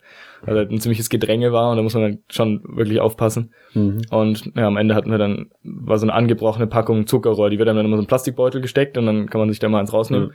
Und ja, wir dann ziemlich traurig am Abend, dass wir kein Zuckerrohr mehr hatten. Weil man kann halt nachts auch keins kaufen, ist das Problem. Ja, und bei, bei diesem, ähm, man besucht alle 17 Kirchen de, der Stadt. Äh, also Peru ist wahrscheinlich, wenn die Spanier da waren, ziemlich katholisch. Oder? Genau, ja. Und das ist dann eine, eine große Prozession durch den Ort irgendwie. Ja, ich weiß nicht, ob's da, das haben wir nicht rausbekommen, ob es da eine feste Reihenfolge gibt. Also wir haben dann einfach mal irgendwelche Leute gefragt, weil die Leute waren dann auch alle unglaublich im Stress, weil das sind halt schon ziemlich viele Kirchen. Und dann sind die da alle durch diese Stadt gehetzt, immer von einer Kirche zur anderen. Und halt alle mit irgendwie Kerzen und so. Das sah voll abgefahren aus. wir haben es dann nicht gemacht. Wir haben uns dann nur so drei Kirchen angeschaut. Die waren auch immer alle endvoll und so. Und äh, ja, musste ewig anstehen, um reinzukommen, weil halt natürlich alle da rein wollten. Und ziemlich abgefahren, ja. Genau, dann sind wir weitergefahren zum Titicacasee. Und da sieht man dann erstmal überall, wenn man da mit dem Bus hinfährt, dass da überall so Alpakas rumstehen. Also das sind einfach so fette Herden, Mhm. ähm, die auf diesen Hochebenen da irgendwie grasen. Und man kann auch eben diese Alpaka-Pullis endbillig kaufen. Irgendwie so für 5 Euro oder sowas. Ich glaube, hier in Deutschland werden die dann so für äh, was weiß ich, 100 Euro verkauft oder sowas und dort da laufen dann immer so, das ist auch sehr witzig, die, das sind immer so ältere Frauen, die die verkaufen, die haben dann irgendwie so Tüten, so fette Plastiktüten und laufen immer so auf der Straße rum den ganzen Tag und weinen immer fast, wenn sie mit einem reden, dass man irgendwie Mitleid hat und mehr Pullis kauft. Also erzählen einem dann immer, dass das irgendwie, dass sie das alles selber gestrickt haben und so weiter und dass sie keine verkaufen und, ne, keine Ahnung, kauft doch den Pulli, kriegen den Mund kaum auf und weinen da immer so ein bisschen. In der, diese, die Alpaka-Herden, die sind dann, die leben schon am Titicacasee selber, oder? Ja, so auf Also dem irgendwo. Weg, wo wir da halt hingefahren Okay. sind, da fährt man wieder ein paar Stunden Bus. Mhm. Das ist einfach alles immer doch relativ weit. Ja. Und dann stehen die da einfach überall so rum. Das sind auch so richtig fette Herden, so von ein paar hundert Tieren. Mhm. Und irgendwo. macht man mit denen noch was außer Pullover? Ich weiß nicht, ob man die essen kann. Also es gab nirgendwo welche zu essen. Also was man dort eigentlich, Milch rauskriegen? aber was man dort immer isst, sind Meerschweine. Ja. Ja, das Hast du auch Meerschwein gegessen? Ja, wir haben irgendwie keins bekommen, das nicht in einem Touristenrestaurant zubereitet wurde und da waren die einfach so krass teuer. Mhm. War dann irgendwie so, hätte man für das Preis von einem Meerschwein, hätte man irgendwie so 20 Mal normales Essen bekommen und dann haben uns irgendwie gedacht, dass es vielleicht doch nicht wert ist. Ja, leben da wilde Meerschweine? nee, das macht man als, da? ähm, äh, als Fleischvorrat. Also weil die halt zum Teil dort keine Kühlschränke oder sowas haben. Und im Winter ist es irgendwie anscheinend, keine Ahnung, schwierig irgendwie an frisches Fleisch zu kommen. Und deswegen hält man sich halt einfach dann so, also wurde irgendwie früher vor allem gemacht, ich weiß nicht, ob man das heute noch wirklich macht, äh, hält man sich halt so 20 Meerschweine, die man in irgendeine Abstellkammer neben der Küche oder sowas reinstopft und die immer mal irgendwie Essen reinschmeißt. Und das ist halt immer so eine Portion. Da kann man dann halt einfach so jeden Sonntag oder so kann man eins von den Meerschweinchen essen oder so. Und Schnell dann kommt man durch den und Winter. essen, ja. Ja. Aber die, also wenn die, wenn das da so verbreitet ist, die müssen ja dann zumindest irgendwann mal da wild gelebt. Ich kenne mich jetzt mit der, der Geschichte der Meerschweinchen nicht so aus, aber offensichtlich müssen die da irgendwie gelebt haben, oder? ja, anscheinend. Aber anscheinend wurden sie dann alle aufgegessen oder so. Okay. Genau, und dann, ähm, der Titicacasee ist halt irgendwie so riesig und da gibt's dann irgendwie ein paar Inseln drauf und dann waren wir da so ein bisschen mit dem Boot. Und das ist eben auch sehr abgefahren, gibt's so schwimmende Inseln. Das war irgendwie so ein Volksstamm, der wurde irgendwie vertrieben, irgendwie von, von aus der Region, dann gab's irgendeinen Krieg und so weiter. Und dann sind die aufs Wasser geflohen und haben sich aus so Schilfinseln gebaut. Mhm. Und das ist praktisch wie so, ein, so, eine, so eine Siedlung. Ähm, und da hat praktisch jeder, jede Familie oder sowas hat dann ihre eigene Insel. Und das Problem ist, dass die, ähm, also die sind wirklich so aus Schilf gebaut, Mhm. also macht man irgendwie so ganz viele Schichten und dann schwimmt das Teil halt. Also die sind nicht mit dem Boden verbunden irgendwie. Die sind dann irgendwie, oder zum Teil sind sie dann irgendwie so mit dem Anker sozusagen irgendwo festgemacht, dass sie halt nicht so durcheinander schwimmen und dann, man kann dann nur mit dem Boot hin und man kann auch halt zwischen den Inseln, muss man immer Boot fahren. Mhm. Und jede Insel hat dann so ihren eigenen kleinen Aussichtsturm, wo man dann irgendwie dem anderen, genau, und ähm, dann hatten wir dann auch so ein, so ein und das ist dann der Präsident von der Insel hat uns empfangen, also jede Insel hat einen eigenen Präsidenten. Ja, Wie groß sind die Inseln? Äh, nicht so groß, so wie ein Haus halt ungefähr. Also, also, also auch aus Stroh halt praktisch so, so Hütten drauf gebaut. Also da kann man schon, der Boden ist dann schon richtig fest. Das Ja, ist nicht ja. irgendwie so, so wabbelig nee, oder so, nee, weil es auf dem Wasser fühlt, schwimmt. fühlt sich so an, als wäre man Wie auf so einem Heuboden oder sowas. So, ja. Und ähm, Also wie so ein Strohballen Mhm. oder sowas halt ungefähr. Und der Präsident hat uns dann da empfangen und der war irgendwie so witzig, weil alle Leute dort irgendwie so dann so die, diese traditionell, also die leben nur noch vom Tourismus da heutzutage natürlich. Mhm. Und gehen auch zum Teil irgendwie dann an Land irgendwie auf die Schule oder sowas, die Kinder, aber die Erwachsenen, die sitzen dann noch den ganzen Tag auf dieser Insel. Und früher sind immer alle Kinder gestorben, weil dieses Zeug immer anfängt zu schimmeln. Also die verschimmeln praktisch von unten so langsam, weil die halt dieses ganze Zeug ja ständig nass ist. Müssen Und die dann dann immer nachlegen, dass sich ihre Insel nicht auflöst? Ja, genau, die bauen dann irgendwie so alle paar Monate oder sowas eine neue Schicht einfach oben drauf. Und wenn man auch mal gefragt hat, so eine Insel scheint irgendwie so 60 Jahre zu halten. Und nach 60 Jahren muss man sie komplett neu bauen, weil dann irgendwie alles widerlich wird oder sowas. Achso, da musst du komplett umziehen, ja. Aber du musst irgendwie so pro, pro Woche oder sowas halt praktisch so ein bisschen irgendwie mal was oben drauf streuen, dass es wieder trocken Mhm. ist oben und dann irgendwie so alle paar Monate musst du eben halt so komplette Schicht austauschen. das ist ziemlich nervig. das haben sie gemacht, weil sie kein Land hatten oder Ja, weil was sie vertrieben deswegen wurden. leben sie auf dem Wasser dann, ja. Genau. Und da konnte man irgendwie dann nichts mehr gegen sie machen, als sie da auf dem auf dem Wasser da gelebt haben. Mhm. Ja. Ja. Der Titicacasee, äh, ich habe die Google Map offen, liegt an der Grenze zu Bolivien dann Genau, schon. gehört auch zum Teil zu Bolivien. Genau, die geht da so mitten durch. Also ich glaube irgendwie so Bolivien behauptet, dass die grö- größte Teil Bolivien gehört und Peru behauptet das Gegenteil oder sowas und man weiß es nicht so genau. ähm, ja. Und ist einfach unglaublich riesig. Dann gibt's noch ein paar Inseln, die kann man dann noch besuchen. also echte Inseln, ja. Ja, also so mit, mit Boden drauf und drunter und sowas. Und der liegt dann auf 3000 Meter über Ja. Meeresspiegel. Genau. Und deswegen, da ist es dann auch schon relativ kalt in der Nacht und Ja, und der, See, also äh, wenn der so extrem groß ist, hat das dann irgendwie, also wird der dann genutzt irgendwie für Fischfang und solche Geschichten oder? also Fischfang auf jeden Fall. Wir haben dann auch dort irgendwie auf einer von diesen richtigen Inseln dann irgendwie einen geilen Fisch gegessen. Das Lustige ist nur, dass, also es ist ja eigentlich ein Süßwassersee, aber er ist irgendwie halt so groß, dass er irgendwie das Wasser dann doch zu salzig ist, um damit irgendwie zu bewässern. Also wenn du das auf die Felder schüttest, dann äh, funktioniert das nicht. Aber er zählt eigentlich als Süßwassersee. Okay. Und deswegen ist es irgendwie ziemlich aufwendig, auf diesen Inseln dann da irgendwie an äh, Süßwasser zu kommen. Und, ja. Ja, das fahren sie dann mit dem Boot rüber oder wie? Ich weiß es nicht genau, oder ob sie das dann noch irgendwie entsalzen dort oder Mhm. keine Ahnung.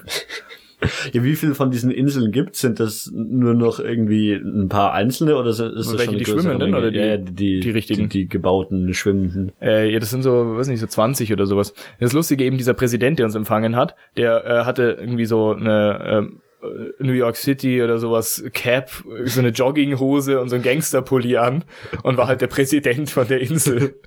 Und dann hat irgendwie so, alle anderen waren irgendwie so, so traditionell gekleidet und der hat irgendwie keinen Bock mehr und sowas und hat sich jetzt irgendwie wie ein amerikanischer Hip-Hopper angezogen.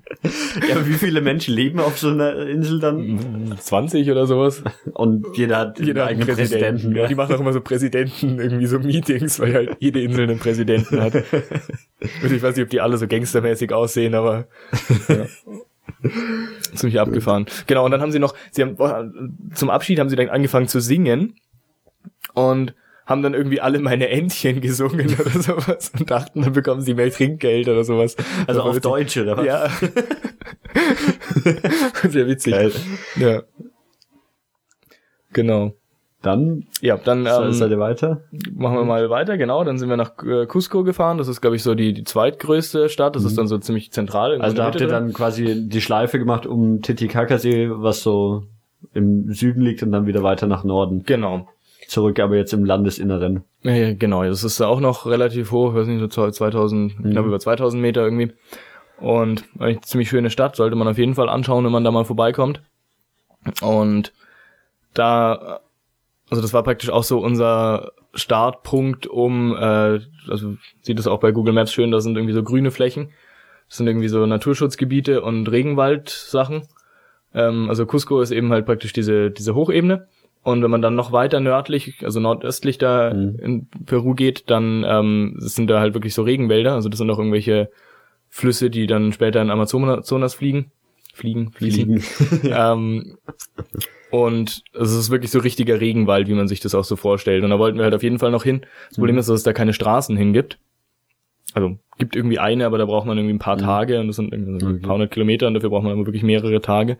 Und dann haben wir gedacht, das machen wir nicht. Und sind dann, haben dann irgendwie versucht, Flugtickets dahin zu bekommen.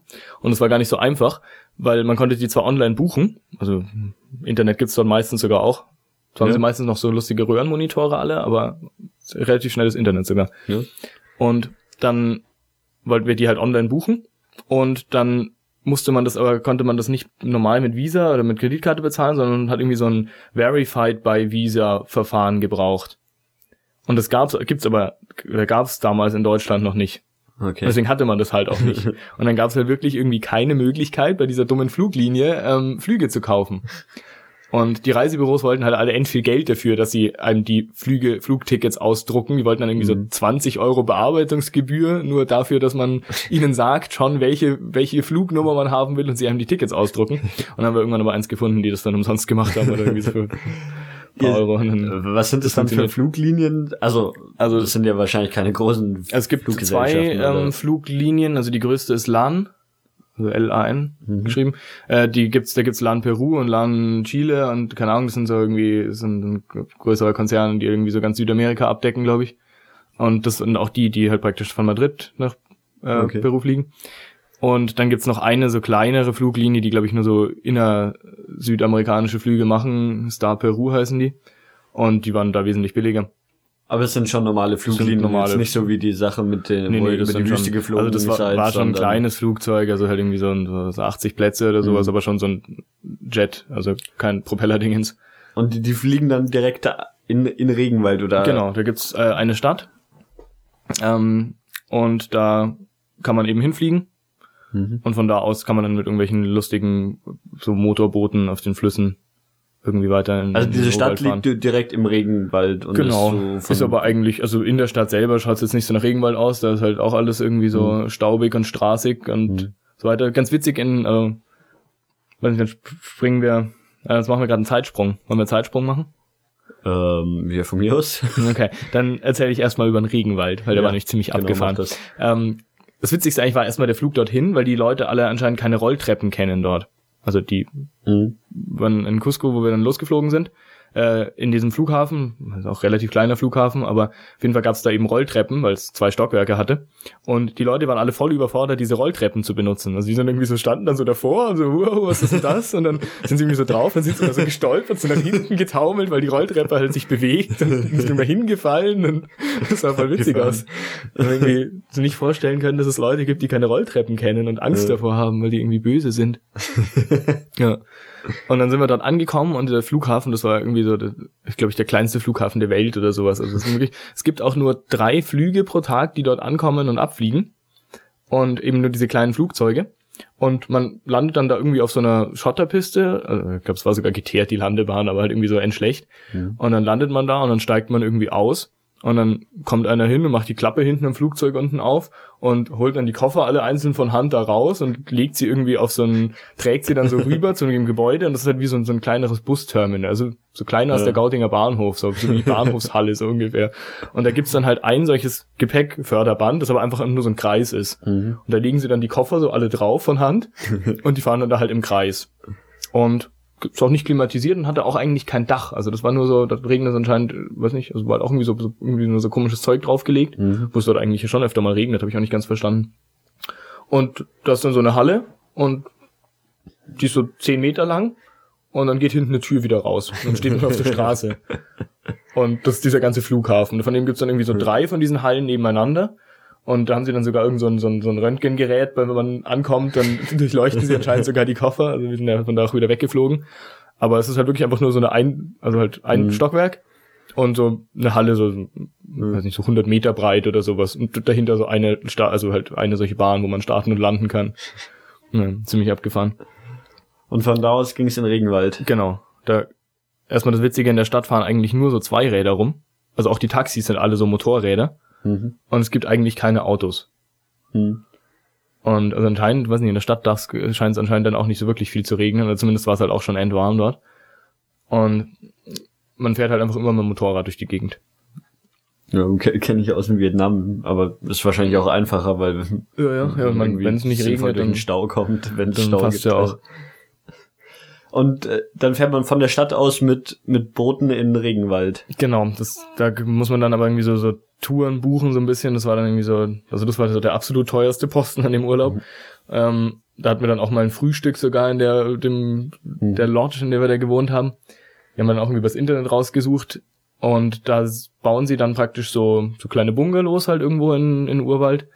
Und es ist halt auch schon relativ gut, dass man da wirklich irgendwo sinnvoll wohnt, weil das eben auch so ein, zumindest Malaria-Risikogebiet ist.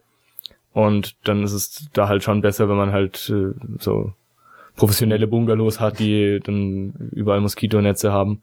Und auch schon allein, was da halt so an Tieren rumrennt. Also da gibt's dann halt Vogelspinnen und Skorpione und was weiß ich was. Und schon ganz gut, wenn man dann so ein Ding hat, wo die halt vielleicht nicht reinkommen. Ja, wie, wie muss man sich den, den Urwald vorstellen? Also, Also wie sieht das aus? Ähm, es war irgendwie so Ende der Regenzeit. Also du musstest überall immer mit Gummistiefeln rumlaufen. Also es hat zwar leider nie geregnet, das hätte ich an abgefahren gefunden. Aber es Also war halt alles sumpfig irgendwie, Sumpfmatschzeugs, oder? genau. Und man, wir haben dann halt, äh, einen Tag lang so eine Tageswanderung dadurch gemacht. Zu so einem See gewandert. Und da gibt's immer so, so unterschiedliche Pfade durch den Dschungel. Also sonst wäre es irgendwie, kannst du da nicht sinnvoll laufen, weil halt einfach alles zugewachsen ist. Und deswegen gehen sie da, also haben sie da so ein paar Pfade eben gebaut. So wirklich so nur so Trampelpfade. Und alles halt, glaub, geht man dann, glaube ich, sind wir um 4 Uhr morgens losgegangen, weil es einfach mittags so krass heiß wird, dass du eigentlich kaum noch gehen kannst. Und dann läuft man da halt ein paar Stunden lang durch und dann sind halt immer so, was sehr lustig, da gibt's Palmen, die können sich bewegen. Also richtig schnell bewegen. Nee, nicht so schnell, aber sie, also die schauen das ganz, ganz lustig aus. Das sind überall halt alles so fette Bäume Mhm. und halt auch alles ziemlich hoch Ja. und halt alles grün und eigentlich ziemlich, also fast dunkel halt da unten drunter, weil halt so äh, hohe und Ja, große oben fette Baumkronen sind. ja. Und die haben so praktisch so Füße. Also du musst dir vorstellen, es schaut so aus wie so, ein, so, ein, so eine Palme eben, Hm. die dann unten praktisch oben auf der Spitze von so einem Tipi draufsteht. Okay. Also es sind wirklich so Ja. Mhm. ganz viele so Stämme, die wie so t- Tipi-förmig eben nach unten gehen. Und die haben dann praktisch Wurzeln, die in die Erde gehen, diese einzelnen Aber ich kann, kann dann unten durchlaufen und, oder, Ja, es ist halt schon alles noch mit irgendwelchen anderen Pflanzenzeugs Mhm. zugewachsen und sowas. Ähm, aber prinzipiell könnte man da schon so unten rein si- sich Mhm. reinstellen sozusagen. ein Zelt drin bauen. Und ja. Und die können eben praktisch so einzelne von diesen Dingern immer ausgraben und bewegen. ja. Und dann graben sie die wieder ein und dann können sie praktisch halt, wenn irgendwie jetzt neben ihnen zu hoher Baum wächst und sie keine Sonne mehr bekommen, dann können sie halt einfach so zehn Meter nach links gehen. So. Das, das, meine, das dauert halt wahrscheinlich jahrelang, Ja. aber auf jeden Fall sind sie nicht darauf angewiesen, ihr Leben lang am gleichen Platz zu stehen. Und die, äh, läuft man da irgendwie auf eigene Faust durch den Dschungel Also wir oder hat hatten man dann schon einen Tourguide dabei? Sehr lustig, wir hatten dann sogar zwei Tourguides da. Ähm, weil irgendwie einer Grad, also wir waren zu zweit und es war eben keine Saison und dann waren wir halt, war irgendwie noch so eine andere Reisegruppe, die aber irgendwie halt organisiert gereist sind. Also halt auch äh, durch ganz Peru irgendwie so eine Sache hatten. Und deswegen wurden die dann irgendwie so separiert, beziehungsweise wir wurden separiert und hatten dann zu zweit zwei Tourguides, weil einer gerade ausgebildet wurde. Also eine Frau war das. Und dann waren wir halt praktisch sind wir immer zu viert rumgelaufen, Mhm. halt mit zwei von diesen äh, Guides und wir beide eben. Und das ist ziemlich wichtig im Dschungel, weil man eben die ganzen Tiere verschreckt, wenn man zu Mhm. laut ist und zu viele Menschen. Ja, wa- was lebt im Dschungel? Also irgendwie Ähm. hast du ja Vogelspinnen und so ein Zeug schon erwähnt. Genau, die haben wir halt in der, muss man nachts irgendwie, findet man die besser. Dann haben Mhm. wir nachts einmal, sind wir auf, auf Kaiman-Jagd gegangen. Und das ist auch ziemlich abgefahren, da kann man dann so mit so einer, sind wir auf dem Fluss rumgefahren Mhm. und dann kann man mit so einer Lampe leuchten und dann erkennt man die Augen. Mhm. Weil die schauen ja immer nur so ähm, ganz Ein knapp aus bisschen dem Wasser raus. ja. Und dann erkennt man eben die Augen und dann haben sie Angst, weil sie nichts mehr sehen und bleiben dann einfach da und dann kann man sie anschauen und so. Äh, lustig. Und dann auch erklärt genau, was der Unterschied ist zwischen Krokodilen, Kaimanen und äh, was weiß ich was ist. Aber Ich leider alles wieder vergessen.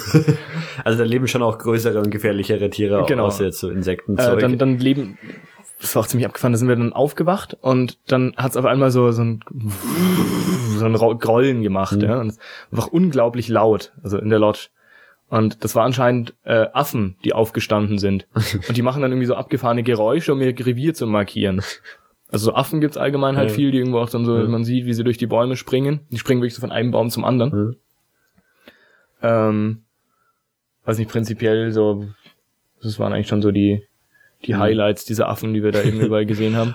Und jetzt abgesehen von diesen Pfaden, die vorgefertigt sind, ist das alles so dicht bewachsen, dass man sich da gar nicht durchbewegen könnte, jetzt ohne irgendwie eine Machete dabei zu haben und sich so durchzuschlagen oder wird das Ja, also zum Teil ist es, schaut schon so aus, halt wie in einem, so, so einem deutschen Mischwald. Das sind einfach viel größere Bäume und irgendwie andere Pflanzen und irgendwelche komischen Blumen noch dazwischen. Aber es und ist alles viel grüner, aber es ist jetzt nicht so unglaublich viel dicht dichter als ein, also wenn man da so durchläuft, dann könnte man schon auch mal eben davon abgesehen, dass da einfach andere Blätter und sowas sind, äh, schon schaut es eigentlich schon eigentlich aus wie in einem Wald, halt auch hier. Wie viele Tage habt ihr im Urwald verbracht? Mm, Drei insgesamt. Und, es dann auch reicht dann auch immer in diesen Lodgen gelebt, äh, irgendwie. Also so. haben wir zweimal übernachtet dort praktisch. Das war auch voll witzig, die haben dort Fußball gespielt. Also die haben sich dann irgendwie die, kamen dann die Ureinwohner, also es gibt auch wirklich noch Ureinwohner, die da einfach wirklich im Dschungel leben. Und die kommen einmal einmal pro Woche in diese Lodge, um gegen die Touristen Fußball zu spielen. Tatsächlich witzig. Also ich war dann zu faul und habe nicht mitgespielt, weil es irgendwie so krass heiß war. Ja. Und wir irgendwie nicht so viel geschlafen hatten in der Nacht davor. Und dann, ähm, aber fand ich irgendwie ziemlich witzig. Wenn die dann da alle mitten irgendwie durch die Hitze gerannt sind. Und ich glaube, ich wäre einfach nach zwei Minuten gestorben, weil es so warm war. Und Blattschneiderameisen sind super. die so, Also es gibt eh endgroße Ameisen dort. Und die haben wirklich so fette Autobahnen, so zum Teil mehrspurige. Und die tragen dann halt so, so Blätter halt durch die Gegend. Und die Blätter sind ja, also sind so mal so Die klein geschnipselt und ja. die sind halt größer, aber noch größer als die Ameisen. Und die Ameisen sind schon so viermal so groß wie die, die man ja, kennt. das kenne ich von so Bildern, dass man dann eh so, so irgendwie das wackelnde Blatt erst sieht und Genau. dann, dann sieht, dass das eigentlich eine Ameise trägt und, Und irgendwie das sie haben halt eben wirklich zum Teil so, so Autobahnen, die so Kilometer weit durch den Dschungel gehen und auch so mehrere Spuren haben. Also sie haben eine Hin- und eine Zurückspur. Also auf der einen haben sie halt überall Blätter und auf der anderen haben sie keine Blätter.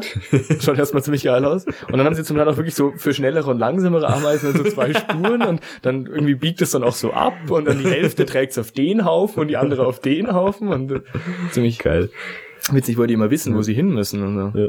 In die größeren Strecken im Urwald legt man irgendwie auf Flüssen mit Booten zurück. Ja, also Straßen gibt's ja, Ja, gar nicht klar. in dem Sinn und deswegen. Also kleinere Ding läuft man zu Fuß auf diesem Faden oder aber wenn man jetzt Genau. ein größeres Stück, sind es dann die, die Flüsse sind schon relativ groß, also jetzt nicht irgendwie so ein kleiner Bach, sondern Nee, schon richtig schon dicke so, Flüsse. Zweimal so, zweimal Isar oder sowas. Also das sind- waren dann irgendwie sind so Vorflüsse vom Amazonas, eben der Amazonas ist ja noch viel größer. Mhm. Und Aber da sollte man auch nicht reinfallen, oder? Wenn dann da so.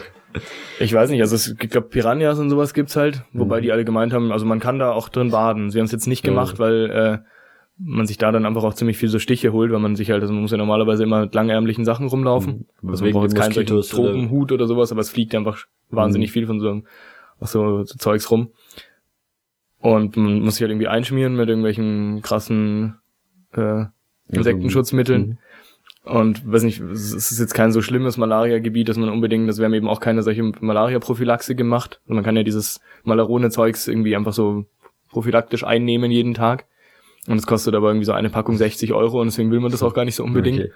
Und der Arzt hat dann eben gemeint, ja, das kann man halt auch einnehmen, wenn man es äh, dann merkt, dass man Fieber hat. Mhm. Dann fragt man irgendeinen Arzt und wenn entweder wenn der Arzt sagt, man hat Malaria oder wenn der Arzt schlimmer aussieht als das Fieber, was man hat, dann soll man äh, das Zeug einfach nehmen und ansonsten nicht. Und dann passt das so ungefähr. Also du, deswegen- du warst vor der Reise beim Tropenarzt. Arzt, beim Tropenarzt Genau. in Deutschland und hast Ja, ja. dich beraten lassen. Ja. Ja. Und er hat eben gemeint, das passt schon, wenn man das Zeug einfach irgendwie. Also es ist auch nichts passiert. Also die haben auch dort gemeint, dass sie schon seit Jahrzehnten keinen Malaria-Fall in der Gegend hatten. Und äh, also es scheint wohl wirklich nicht so schlimm zu sein. Ich glaube, es wird auch immer ein bisschen aufgebauscht dann. Genau, und Wasserschweine sind voll witzig. Das sind Das ist Wasserschweine. unglaublich hässlich. Die leben dort irgendwie dem, auch irgendwie aus der Familie der Meerschweinchen. Das sind immer so, so schon so, so Schwein groß. Und die leben da irgendwie im Wasser. Also so, im Dschungel, in den Ja, Flüssen. in den Flüssen. Haben die Haare? so Borsten. So bisschen. eigentlich, eigentlich sind sie so im Wesentlichen nackt. Also sie schauen irgendwo unglaublich Okay. hässlich aus. Aber wenn man die sieht, die muss man auch unbedingt anschauen. Ja. Also wenn man irgendwo was, Und was die- die Schweiniges und kommen ab und zu mal an diesem Fluss vorbeigeschwommen. Ja, und stehen irgendwie im Matsch am Rand oder sowas und sind dreckig. Ja, dann ähm, machen wir den Zeitsprung zurück.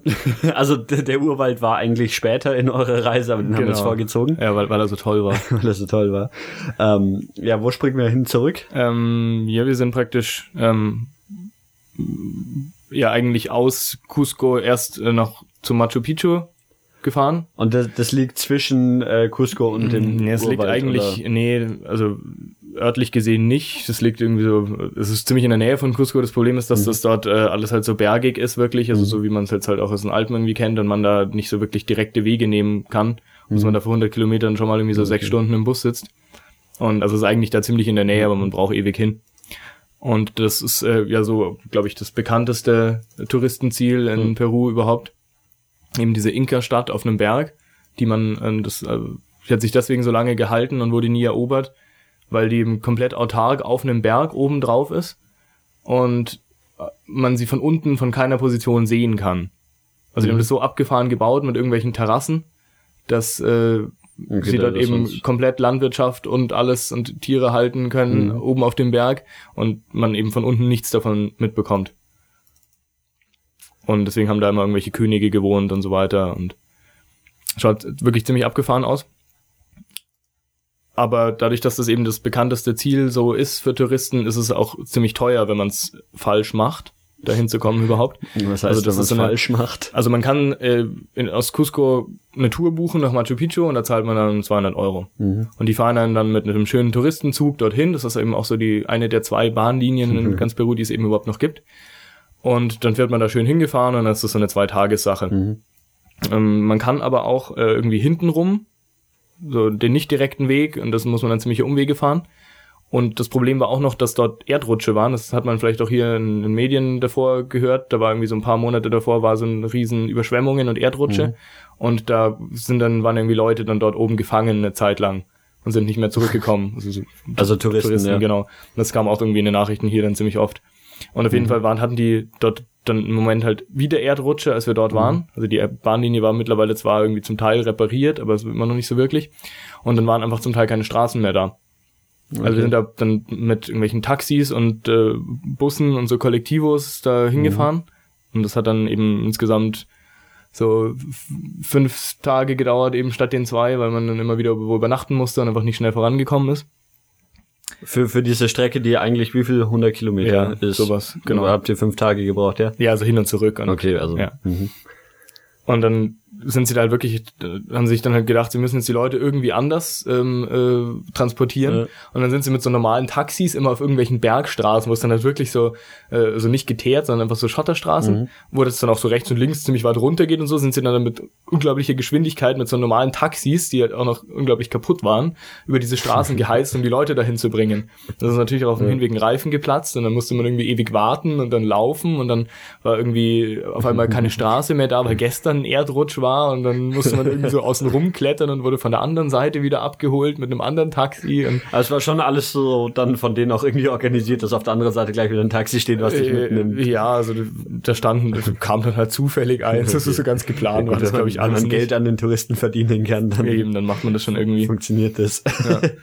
Und dann äh, mussten wir auch eine ziemlich lange Strecke da einfach laufen. Und da waren dann aber auch zum Teil einfach die Wege dann eben weg. Und dann haben sie überall so, so Hilfsseilbahnen gebaut. Über so Schluchten drüber. Weil halt auf der anderen Seite vom der Schlucht praktisch dann irgendwie noch ein Weg war, den man benutzen konnte. Und da sind dann einfach so, so ein bisschen so wie beim im Zeltlager äh, bei uns äh, so, so ein Seil halt über das Ding gespannt und halt irgendwie festgemacht. Und dann einfach so ein, so ein Wagen unten dran gehängt, der einfach aber praktisch eigentlich nur aus so einer, es war eigentlich mehr so eine fette Kiste, die da unten dran hing. Und dann haben sie halt, äh, konnte man dann sich zu, zu dritt oder zu zweit in diese Kiste setzen und wurde dann so von der anderen Seite standen dann wirklich Menschen, die das dann so mit der Hand Seil an einem Seil rübergezogen haben. Und denen hat man dann halt irgendwie wieder so zwei Sonnen in die Hand gedrückt und dann hat es gepasst. Ja, schon ein bisschen witzig. Ja, und irgendwann habt ihr es dann doch zum Machu Picchu geschafft. Ja. Genau, wir hätten eigentlich den, ungefähr den ganzen Tag laufen müssen. Aber eigentlich ziemlich schön, da stehen überall so Bananenplantagen rum und man kann auch immer Bananen essen während dem Weg. Also die waren gerade so zum Teil reif. Und dann konnte man immer überall so rechts und links mal so eine Banane abgreifen und deswegen musste man zumindest kein Proviant mitnehmen. Also war dann äh, ganz schön, da in der Stadt, wo wir übernachtet haben auf dem Weg, wo mussten wir dann eben in der Früh um fünf schon, schon losgehen, dass wir es überhaupt an dem Tag die, den Fußmarsch geschafft haben. Und dann haben wir irgendwelche, muss ich sagen, wie aus wie Müllmänner, also so, so mit so Helmen und irgendwie so orangenen Anzügen und sowas. Und die haben uns dann auf irgendeinem komischen Transporter-Kipper-Lastwagen-Dingens mitgenommen. und die waren irgendwie auch voll fasziniert davon, weil die halt irgendwelche so Arbeiter halt irgendwie aus dem Dorf waren und die halt irgendwie normalerweise halt dort eben keine Touristen vorbeikommen, weil es halt niemand machen will, dass man da eben ewig läuft und so nach ewig die Bahngleise entlang laufen. Dann haben die uns ein ganz schönes Stück mitgenommen. Sehr praktisch. Sehr nette Menschen. Also die Strecke, die ihr hättet laufen müssen oder da mit dem Auto gefahren seid, die ist noch kein Urwald. Das ist Nee, schon das noch ist, wie gesagt, stehen halt überall so Bananenplantagen eigentlich im Wesentlichen rum. Also es ist, nee, es ist, also schaut schon so ein bisschen so urwaldig aus, aber noch nicht so richtig. Also es ist auch nicht so warm und nicht so schwül vor allem. Ja, genau, und dann ist man da irgendwann da.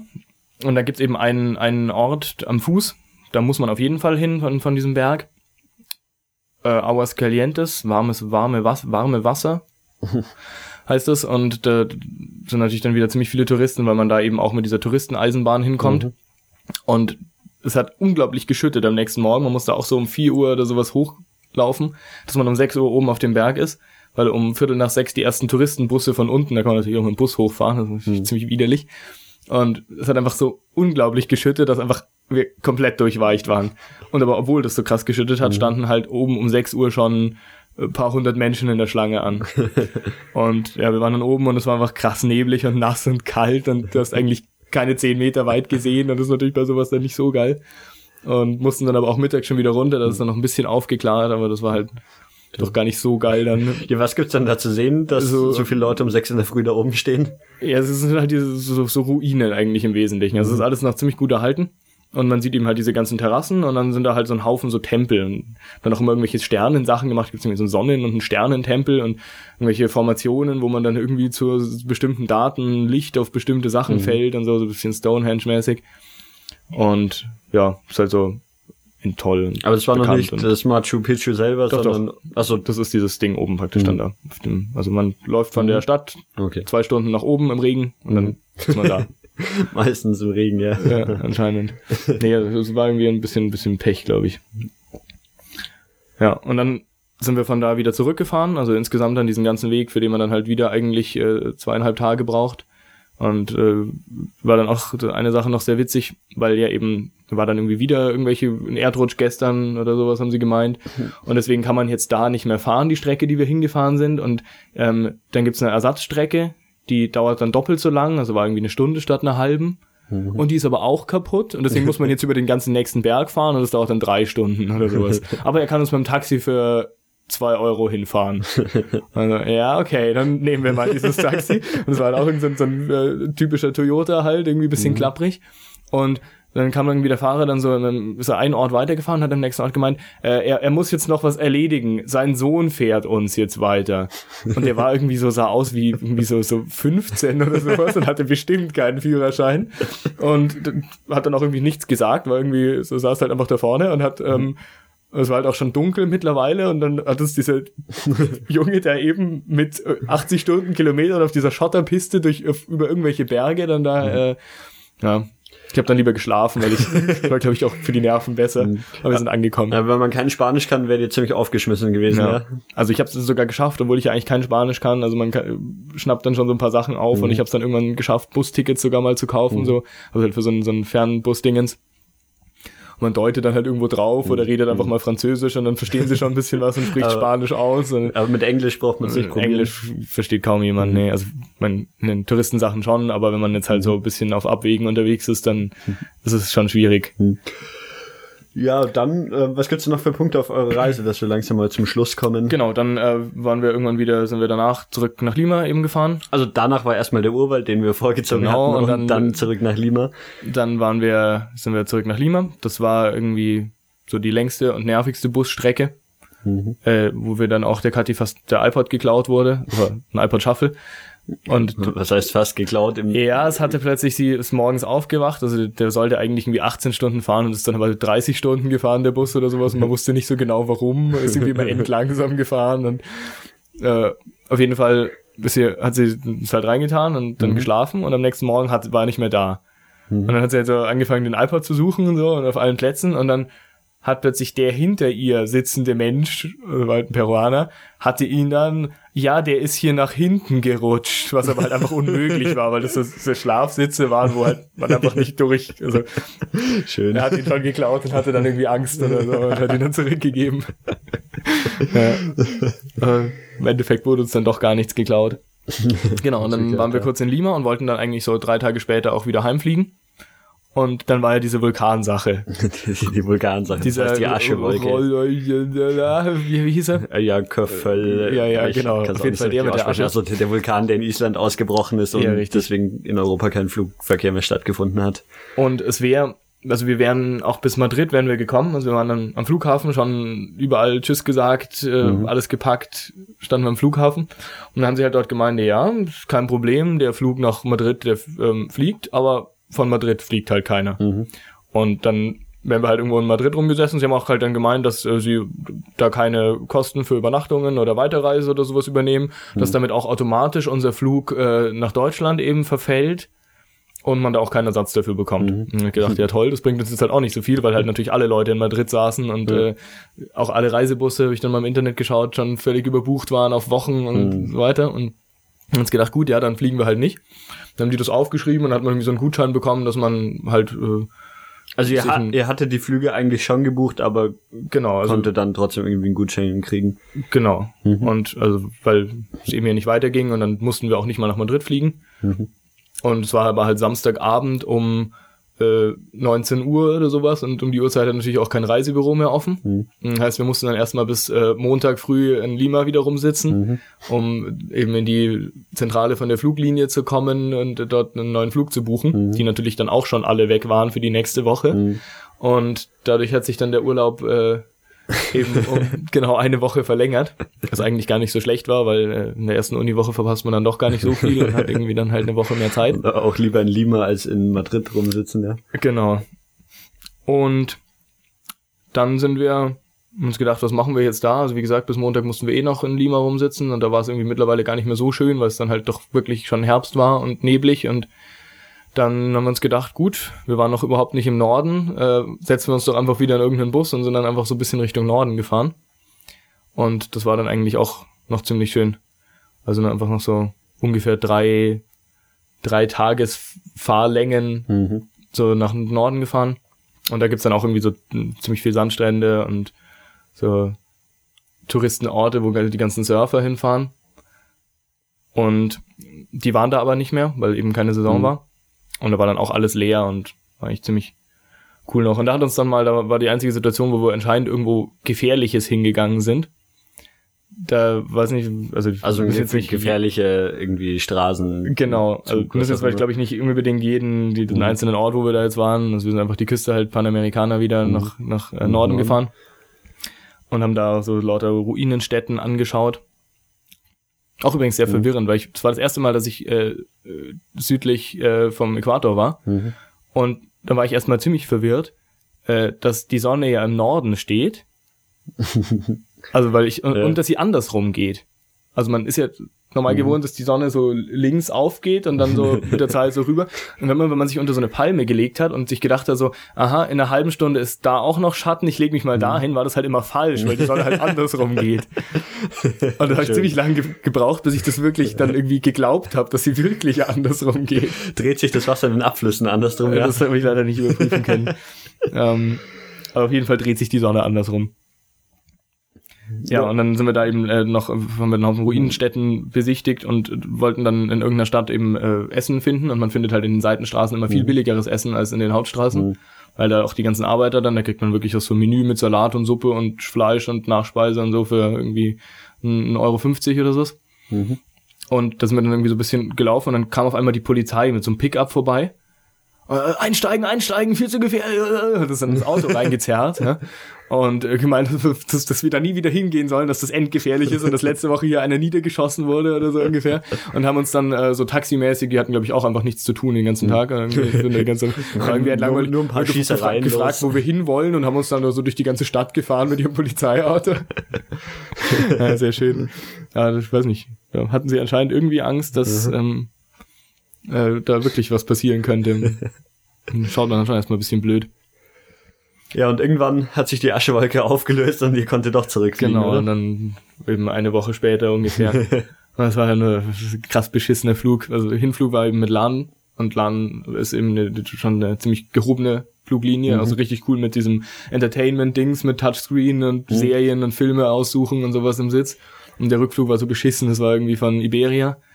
Und das Flugzeug war erstens so krass trocken, weil die in den Flugzeugen ist es ja wirklich so auch der Unterschied zwischen Business und Economy Class, dass irgendwie die Luftfeuchtigkeit unterschiedlich ist. Wirklich. Ja, weil die ähm, praktisch in der Luft und da oben ist es ja irgendwie jetzt minus 70 Grad Ja. oder so und da ist halt fast keine Feuchtigkeit mehr in der Luft.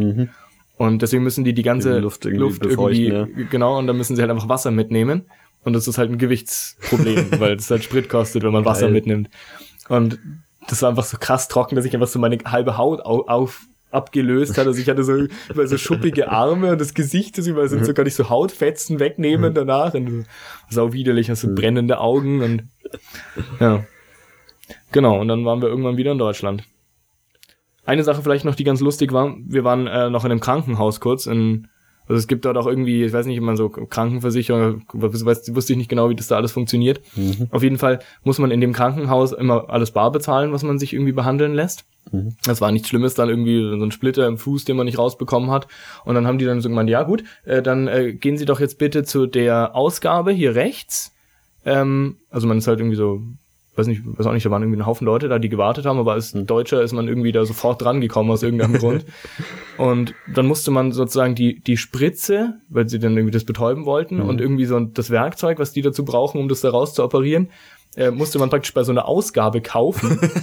Also so, so einfach so ein Stand und der hat einfach so Spritzen und Verbände und Sachen verkauft und die hatten dann aber leider keine Pflaster mehr. Deswegen musste man äh, erst irgendwie raus zu einer Apotheke, dann dort irgendwelche Verbände und sowas kaufen und dann eben diese Spritzen und die haben dann irgendwie so, so 20 Sonnencents gekostet, also halt mhm. irgendwie so gar kein Geld. Mhm und musste die dann praktisch dem Arzt das ganze Zeug geben und der hat dann das nur operiert und dann musste man dem so Geld in die Hand drücken dafür für seine Arbeit praktisch. Aber das Krankenhaus und der Arzt waren irgendwie unabhängig voneinander. Und das Krankenhaus hat nur quasi die, die, so die Räumlichkeit und die Spritzen verkauft, zur Verfügung ja. gestellt und der Arzt hat irgendwie so selber abkassiert. Voll abgefahren. Und das hast du auch nie bei einer Krankenkasse zurückgekriegt wahrscheinlich, oder? Das hat sich wahrscheinlich auch nicht gelohnt. Zwei Euro gekostet, ja. die ganze Aktion. Insofern, ja. Ja, dann genau. sind wir einmal durch Peru durch. Einmal ja. durch. Ja, Norden ist halt bisschen, also auch bei unserer Reise bisschen, bisschen kurz gekommen. Kurz, also wenn man da nochmal vorbeikommt, dann kann man mhm. sich sicher auch den Norden noch, da gibt's glaube ich auch ziemlich coole Sachen mhm. noch. Ist auch nochmal Urwald und so Hochebenen und aber hm. so insgesamt haben wir aber so auch relativ viel gesehen davon. Haupttouristenziele, wenn so das Machu Picchu und der Urwald und der Titicacasee, alles eher genau. südlich. Ja. Ja, dann sind wir durch. Jawohl. Danke, dass du dir die Zeit genommen hast. Ja, danke. Und bis zur nächsten Luftpost-Episode. Ciao. Jawohl, ciao.